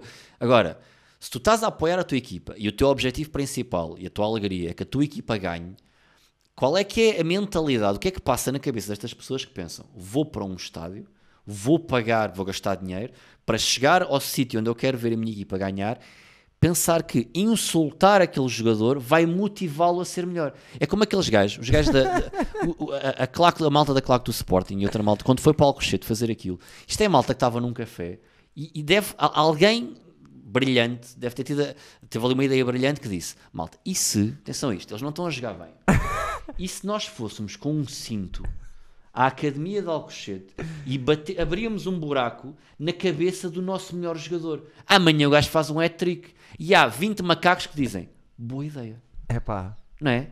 incrível. E pensam que de facto esta merda vai melhorar. Sabes que eu, eu fui um Sportingista, mesmo, mesmo doente, não para violência, mas doente, doente, doente, até esse dia. Por não conseguir, eu não consigo até hoje arranjar justificação para aquilo ter acontecido. Ah, mas não há uma Sei qual é a justificação. justificação, é, o- é o, é o burro do, presidente, numa quarta-feira, às foi, quatro da manhã. Não foi só isso, houve ali um- uma sequência houve. de factos gigantesca que foi dando ah, aval para que aquilo acontecesse. Sim, pá, mas Ele foi virando completamente a claque contra os jogadores, é culpando-nos doido. de tudo. ele é é? Pá, ah, Ele era, um, era o melhor documentário de sempre. De mostrar aquela, aquela doença que é o, o síndrome de, do Hitler, sabes? mas acho que ele podia ter sido de facto um dos melhores presidentes da história do Sporting se não tivesse os problemas que tem. E- ele chegou a um ponto em que, que estava mesmo doente. Porque ele até, até estar doente estava bem. Só que se tu repara ao fim dele, ele a última semana de trabalho contratou o Mialovic por 8 milhões ou não sei quê, contratou o guarda-redes mais caro Claro, de Portugal, 2.5 se era para fazer aquilo a sério, era para foder a sério. E para claro. tirar também os 100 mil dele Sim, em cada negócio, óbvio, não é? sim, sim. Pronto, tudo bem. Mas ele já estava. Tudo o que aconteceu ali eu- foi. Eu lembro-me daquela última semana. Eu, eu fui fazer um espetáculo, uh, um espetáculo solidário com na altura em Coimbra, por causa dos incêndios. Foi no, no ano dos, do- dos incêndios em Arganil também. E o Rui Cruz é de Arganil, então ele conseguiu com uma associação que é SOS Arganil organizar um, um show solidário lá no, Incrível. um show grande. Pá, houve bué da malta, houve o Raminhos, o Guilherme Duarte. Pá, temos bué da gente diferente nesse espetáculo. E, pá, e foi exatamente na semana de Bruno de Carvalho, maluco, né? daquelas conferências de imprensa de 3 horas. E eu lembro-me nós estarmos, nós fomos almoçar no dia a seguir, todos, lá a um restaurante bom, que agora não me lembro do nome, mas que servia um ótimo leitão. Pá, e nós, nós tínhamos que bazar porque tínhamos o comboio para voltar para Lisboa e praticamente perdemos o comboio quase, não, não chegámos a perder, porque ficámos vidrados e queríamos sempre ver até onde é que aquelas conferências iam, porque eram incríveis. Houve. Eu estava viciado naquilo, Aquilo é eu queria muito ver tudo. Então eu vi uns amigos meus que se sentavam e faziam sala de cinema Para ver as conferências de imprensa Como é do, do, do Bruno é Carvalho, que aquilo Eram era incríveis. o Tronhonhó, desde, desde aí. Eram deliciosas. É pá, ele era doido todo. Eram ótimas. Eu Adorava. Havia um amigo meu que, que não é do humor que me dizia: Viste estes 15 minutos que fez? Tão fixe este, este o solo. Um gajo que Eram fala-me assim, como se eu fosse stand-up é. comedian, estava a fazer aquela merda tipo stand-up comedian. E eu cheguei a ter um, um, um problema com ele que depois não chegou a. a- Ai, ai, chegou a ver. Ai, lembro qualquer Eu coisa. tive um problema com ele, sim, pá, não, eu nem quero falar nisso agora, pronto, já, já passou, já passou. Mas, mas na altura, quando ah, o que poderia ter acontecido, ou me diziam que me, ia- me ia acontecer, tá, ainda foi muito antes desta altura de Alcochete, e eu ri muito quando me disseram que me queriam fazer determinadas situações. Certo. Pensando depois, se isso me tivesse ah, sido proposto pós-Alcochete, se calhar teria pensado já ou é. agido de outra maneira, né? Mas é, Mas, mas é giro ter essa história também. Caraças, Yeah. ter, ter um problema. Mas ele já viste, como é que ele vai arranjar um problema com um humorista se ele Pá. gosta tanto de ser. Esquece, não é? nem, sequer tento arranjar explicação para isso. Algum problema desses que tiveste já chegou a vias de facto? Não, uh, Tribunal, nada. não. Nunca Já tive nada. muitas ameaças de muitas coisas, uh, de processos, mas alguma coisa tinha chegado a vias de facto, não. Muito menos cenas de, de, de bocas na Violência, rua ou não de violência. Já tive muitas, muitas, as pessoas, acho que as pessoas não fazem a mesma ideia de quantas e do tipo de ameaças Mensagem. não só mensagens, muitas coisas já reais de fotografias da minha casa, de, de- de sítios onde familiares, namoradas trabalhavam. Já tive muitas merdas dessas. Ah, mas depois chegar mesmo a vias de facto, nunca aconteceu. Pá, mas Não vai acontecer. Nem sequer penso nisso. Não tens que pensar. Acho que atualmente faz um bocado parte também, Claro. infelizmente, do jogo, não é? Mas, mas já, são coisas que acontecem, infelizmente. Eu, em cima do palco, também estou sempre. Quando estou a falar com as pessoas, estou sempre on the edge. Posso dizer uma coisa. Já aconteceu, já me mandaram um, um, um copo. Pode acontecer porque eu abuso.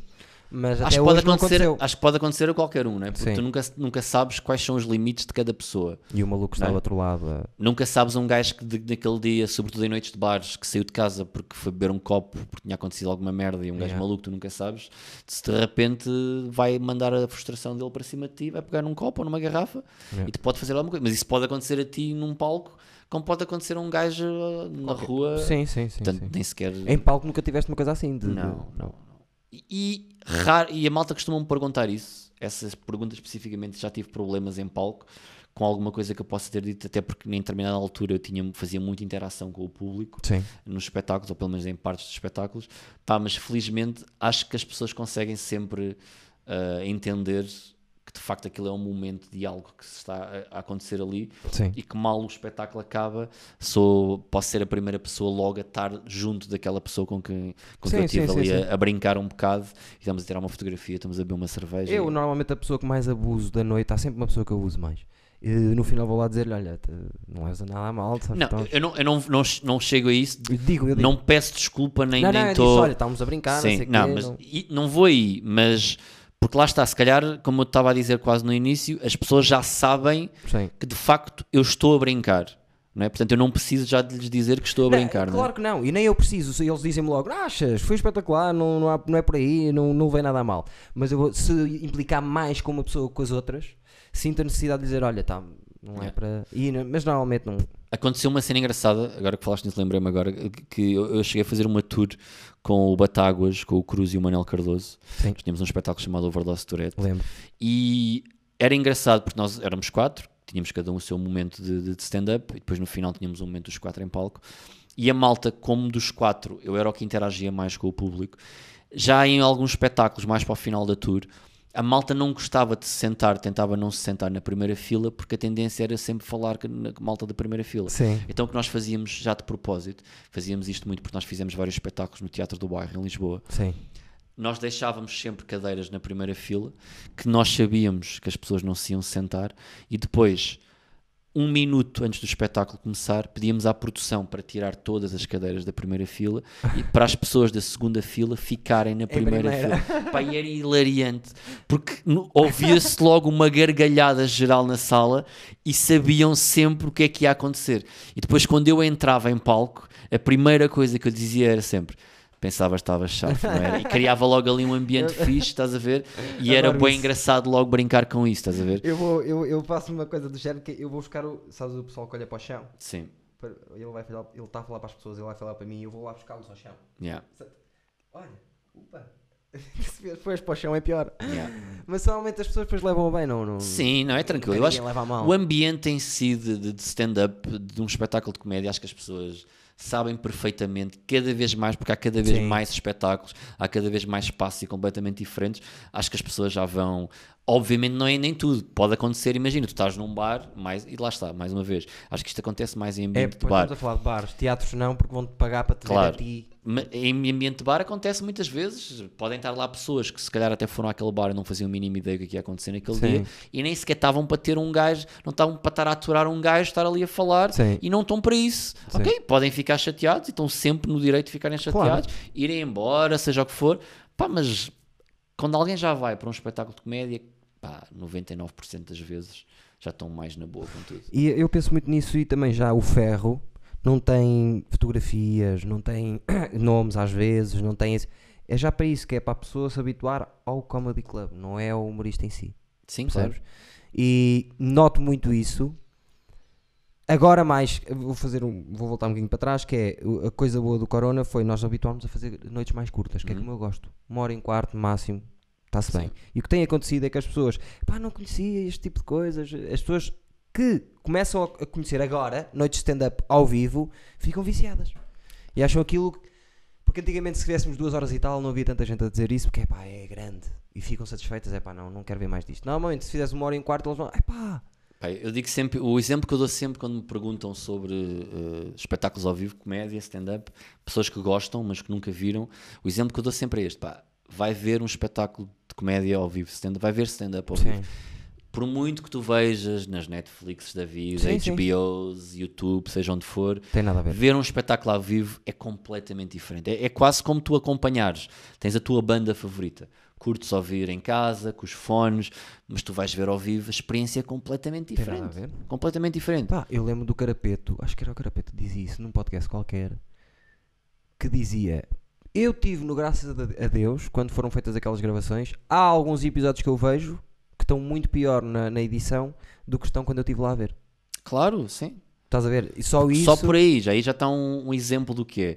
E pá, e é isso, é, é irem ver ao, ao vivo. Tem que Se ver. gostam, E ainda por cima, agora em setembro, tem muito para ver o Karma. em setembro tem muitos sítios por, por Portugal inteiro. Para espero, cá. espero que vão ver. Diz-me eh, três conteúdos, não têm que ser portugueses, não têm que Uhum. ser americanos, não têm que ser nada, que tu que tenham, que tenham marcado e três humoristas da nova geração que tu gostas muito. Pá, eu vou, vou ser completamente honesto, posso começar já pela segunda pergunta. Ah, eu sou um gajo que não tem acompanhado muito Ok. da nova geração. E aqui não estou a ser eh, politicamente correto nem nada. É mesmo uma verdade. Eu, eu nos últimos, sobretudo no último ano, ano e meio, eu desliguei-me um bocadinho. E se tu fores ver as minhas redes sociais e o número de pessoas que eu sigo, eu estou a seguir mesmo muito pouca gente. Sim. Eu fui cortando, cortando, cortando, cortando, cortando e eu estou muito numa onda, estou mais fechado. Há muitos anos também já. Nem não é isso sequer, é, é como eu te disse há pouco também, eu nas Sim. redes sociais, eu- como eu não tenho ido tanto até para as redes sociais, eu não tenho, e pá, e para mim às vezes é fixe ir a uma noite como fui agora da tua, Sim. chego, olha pá, olha, fixe, estão aqui a aparecer uma malta nova e Sim, é sim, engraçado sim, depois, para depois ir eh, apanhando outra vez noutra noite, noutro sítio qualquer e acompanhando a evolução. Sim, sim, sim. sim. Mas não te posso dizer eh, malta de uma nova geração agora que eu te diga que este gajo, Eu aquela rapariga vai ser fixe. Nova geração. Tava, a nova geração para mim inclui até Guilherme Fonseca, que já faz há 10 anos. Ah, você que já não é nova geração. certo, né? mas Sim. eh, percebes o que eu estou a dizer, assim, Mas dessa sim. malta que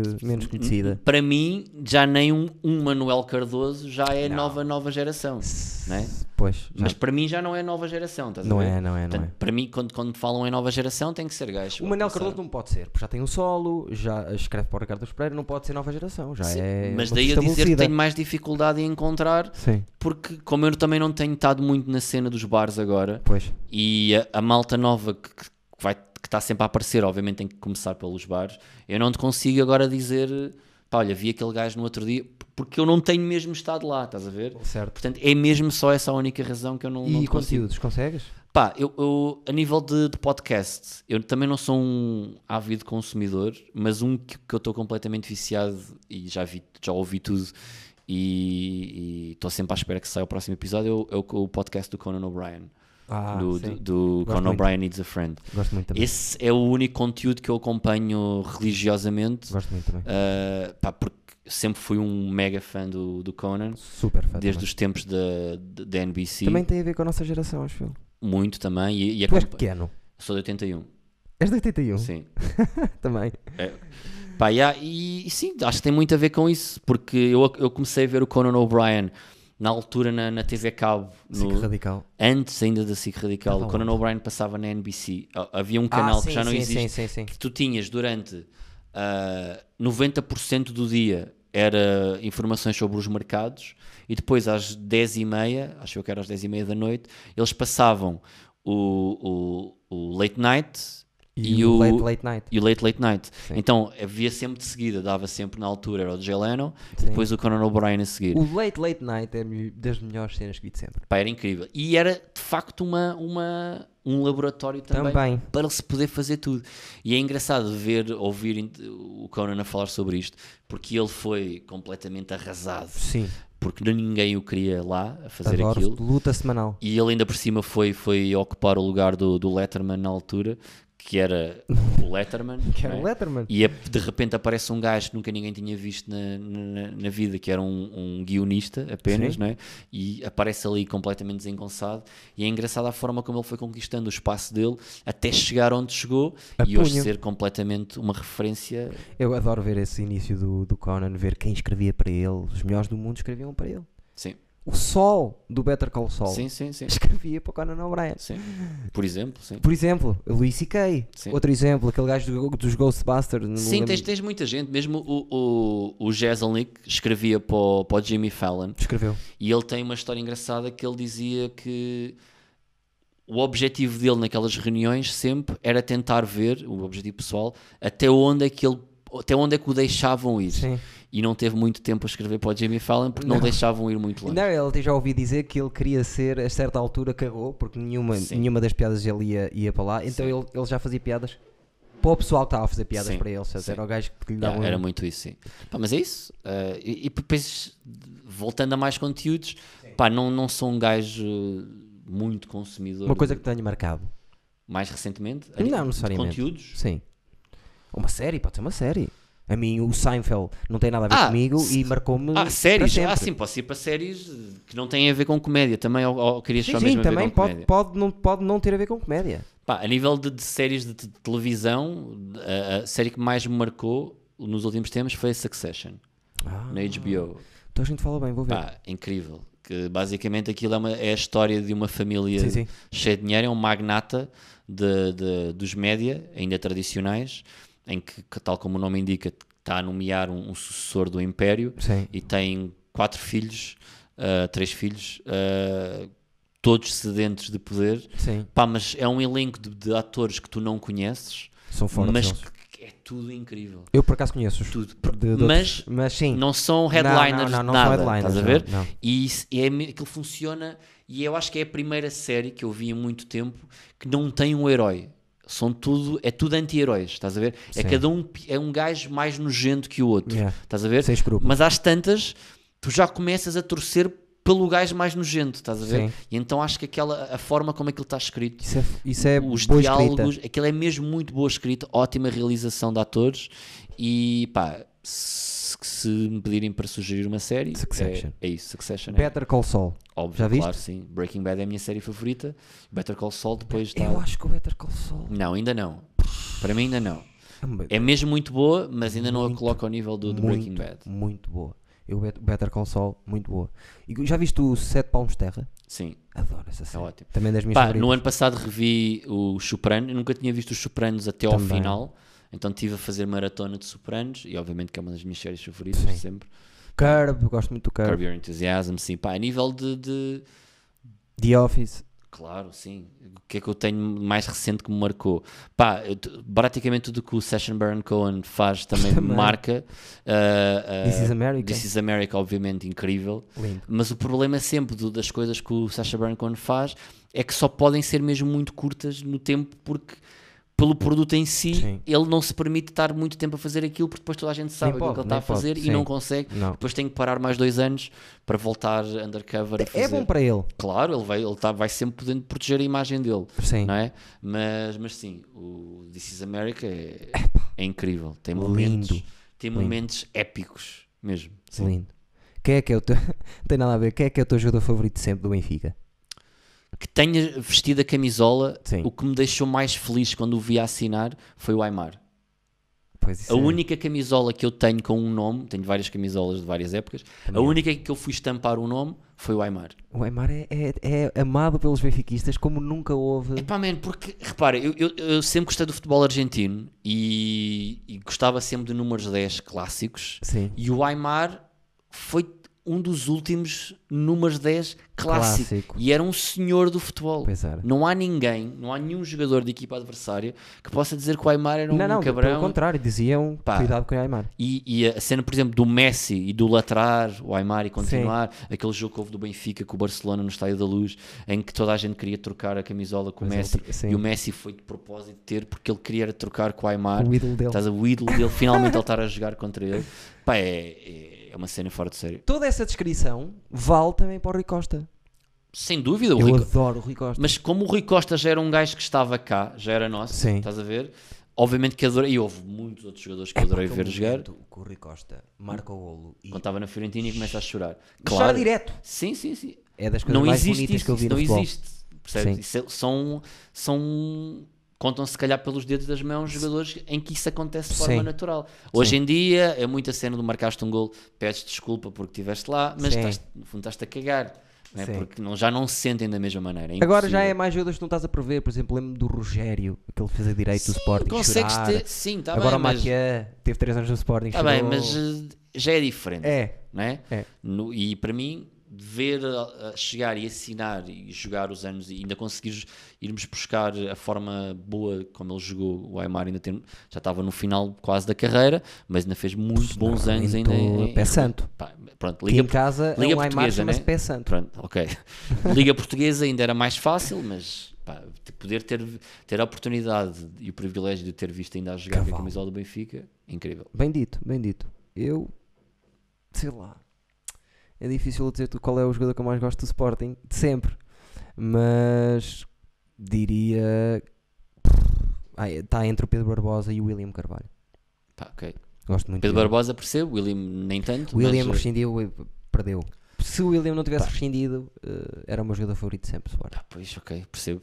Ah, o Pedro Barbosa, acho que mais para mim do que Cavalo. gostava também. mesmo de o ver. Mas era um gajo que precisava de ser insultado para jogar. Sim, e não ter contrato. Sim, sempre. Dava sempre os melhores, as melhores, melhores alturas do Pedro Barbosa. Era pré-época e os primeiros jogos da época até ah, Sim, sim. assinar o contrato. A partir daí deixava-se ficar. Era Sim, o principal problema dele. E eu já, como adepto do Sporting, cada vez que Pedro Barbosa não tinha, não tinha contrato, 10 golos e 10 assistências, é certo. Era ótimo. Um do meio campo, lembro-me uma vez, não fez a pré-época, estava lesionado. Não fez a pré-época, entra contra o Leiria e mete duas solhas, não sei de onde, a bola a pingar. Uma delas foi, foi assim, a outra foi a bola a pingar e ele, bam, começou assim o ano. Não, era incrível, sim. Doido todo. Prenda. Trouxeste a prenda. Deixa mostrar-te a prenda que eu até hoje mais me Ok. fez rir. Foi o David Cristina. Uma ótima E ele disse assim: Mas vai ficar sempre exposto, é? Vai, vai. E trouxe-me o Bill Cosby. Neste momento, essa fotografia tem mais exposição do que o próprio Bill Cosby, não é? Portanto, E que o próprio podcast. sim. Mas pronto, Bill Cosby é. Olha, o Mirama trouxe-me o 8 do Sporting, que era Ok. o grande Pedro Barbosa. E tu trazes. Pá, eu eh, trago algo que acho que é imprescindível nos tempos que correm, ah, Vai-me dar jeito que eu já estou a que ficar é uma sem. máscara que não foi usada ainda. E eu posso. eh, E é das boas, pá. Sim, eu não brinco com, não com porcaria, não. E de facto é isso, trouxe-te uma máscara. Eu com porcaria não brinco, é um bocado. Está certo, vou, vou pô-la aqui. Mas até porque vai obviamente simbolizar esta altura, não é? Vai, E vai sempre ser. Sabe, sabe o que é que eu vou fazer? Vou trazer uma das minhas antigas, Ok, vou pôr aqui a fingir que é, que é aquela e vou ficar com esta porque já estou a ficar sem elas. ok, fazes tu muito bem. E estamos a chegar ao fim. uh, uma hora e meia certinhas. Ótimo. Muito obrigado por teres vindo. Obrigado Ok. Ficas convidado para sempre quiseres vir aqui. Vejam o, o Karma. Vão ver uh, se. O que é que fazem? Vão ao Paulo Almeida no Instagram. É o Paulo. Almeida, não é? Yeah, é o Paulo Almeida, só no Instagram é que é Insta Paulo Almeida. Porque Pronto. já havia um atrasado mental que tinha Qual é o que é Paulo, Paulo Almeida. Almeida? Se calhar é a defesa central do Benfica. Não é? não. Sabes que é engraçado que isso já me aconteceu, que é que- acho que até foi o Batáguas que mandou isso, já não me lembro. Que tu pesquisavas Paulo Almeida e na Wikipédia, acho que era na Wikipédia, aparecia do jogador do Benfica, o Paulo Almeida, a minha fotografia. Alguém foi lá e editou e era incrível. Adoro isso. isso. Era ótimo. Portanto, se ainda tiver isso a acontecer, vão ver. Isso eu lá estou ainda. Mas já, é, pesquisam Paulo Almeida e aparece logo. Pronto, é, vão lá ver as datas, eh, estejam atentos aos conteúdos que Vão aparecer vão brevemente. aparecer brevemente no canal que se chama. Também é o Paulo Almeida, acho eu. Ou Paulo Almeida, acho que é Paulo Almeida Oficial. No Eu acho que escreves Paulo Al, Sim. as primeiras coisas que aparecem é o Ou de se estimação. por ódio de estimação, uh, chegas ao canal rapidamente. também. Subscrevam o canal dele, subscrevam o meu canal, nosso canal, o Rúcula. Façam o favor de ser felizes, como dizia o meu professor de filosofia, que mais tarde veio-se a saber que Morreu? não, eh, fazia coisas estranhas, tentava fazer coisas estranhas eh, Se ele com, gostava, ótimo. com eh, meninas Ok. Ah, menos a quem dava então. aulas. Menos bom então. Pronto. E, Mas elas uh, tinham boas notas, ao menos? Epá, eu, não eu era muito ingênuo porque era da guarda e quando isso aconteceu aquilo passou-me tipo. Ai, o professor foi-se embora porque não sei o quê. Caguei, nem Então- dei valor, então nem acabou nada. por ser um desperdício, não é? Porque se de facto era alguma coisa para acontecer, Não, acho que não aconteceu nada. retorno, não é? Se não tinha Acho um não retorno, menos, Não menos teve bom, grande então. retorno, umas festinhas nas costas, coisas, coisa Menos bom para toda a gente, então. Mas era muito fofo ele, percebes? E as miúdas não levavam mal. Não sei se chegou a vir de facto com alguém, que eu saiba não. Ok? Então acabámos de tentar quase destruir a vida de uma pessoa por um rumor. Não, não, eu. Que é muito o que acontece hoje nas redes sociais Exato. também. Não, não, não, Portanto, ele deixou de- mesmo de dar aulas. Por causa foi- disso? Por causa disso. Ok. Com essa situação. Ok. Agora, professores de filosofia na guarda há muitos. Claro.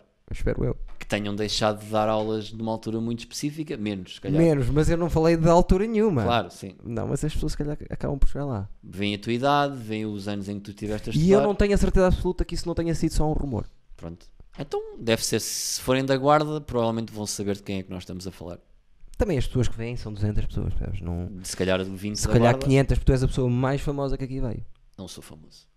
Eu não disse que eras famoso. Pronto. Disse que és a pessoa mais, famosa pronto, que aqui ok. veio. Mais, mais, E repara, mais já teve aqui a Diana, a Diana Nicolau e tudo, e tu estás à frente da Diana Nicolau.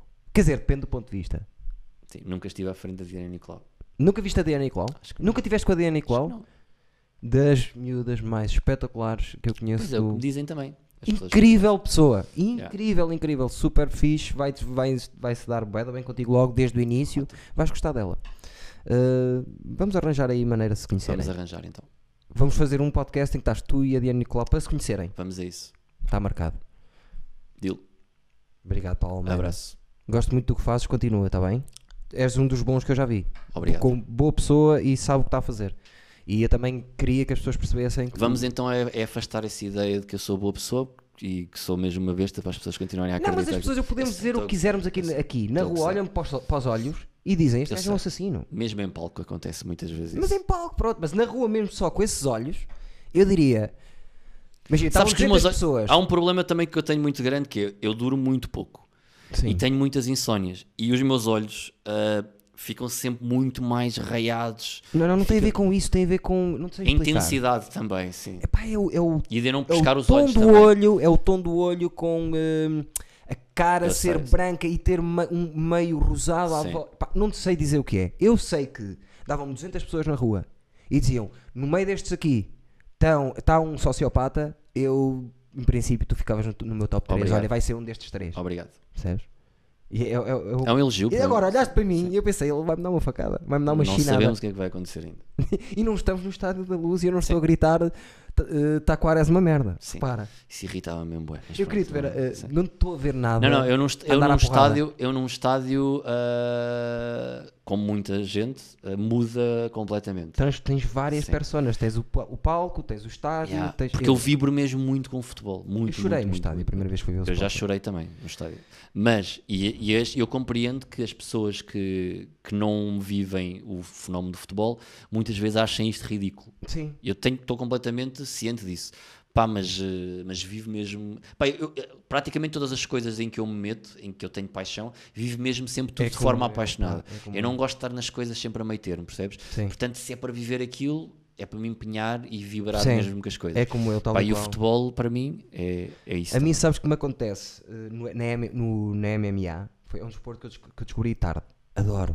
É o que eu mais gosto de ver agora. Se, eh, prefiro ver o Sporting a jogar bem, mas é, é uma raridade. E. Sabes que, desculpa estar a interromper, o meu pai eh, foi pugilista e foi campeão. Sério? Yeah. Lindo.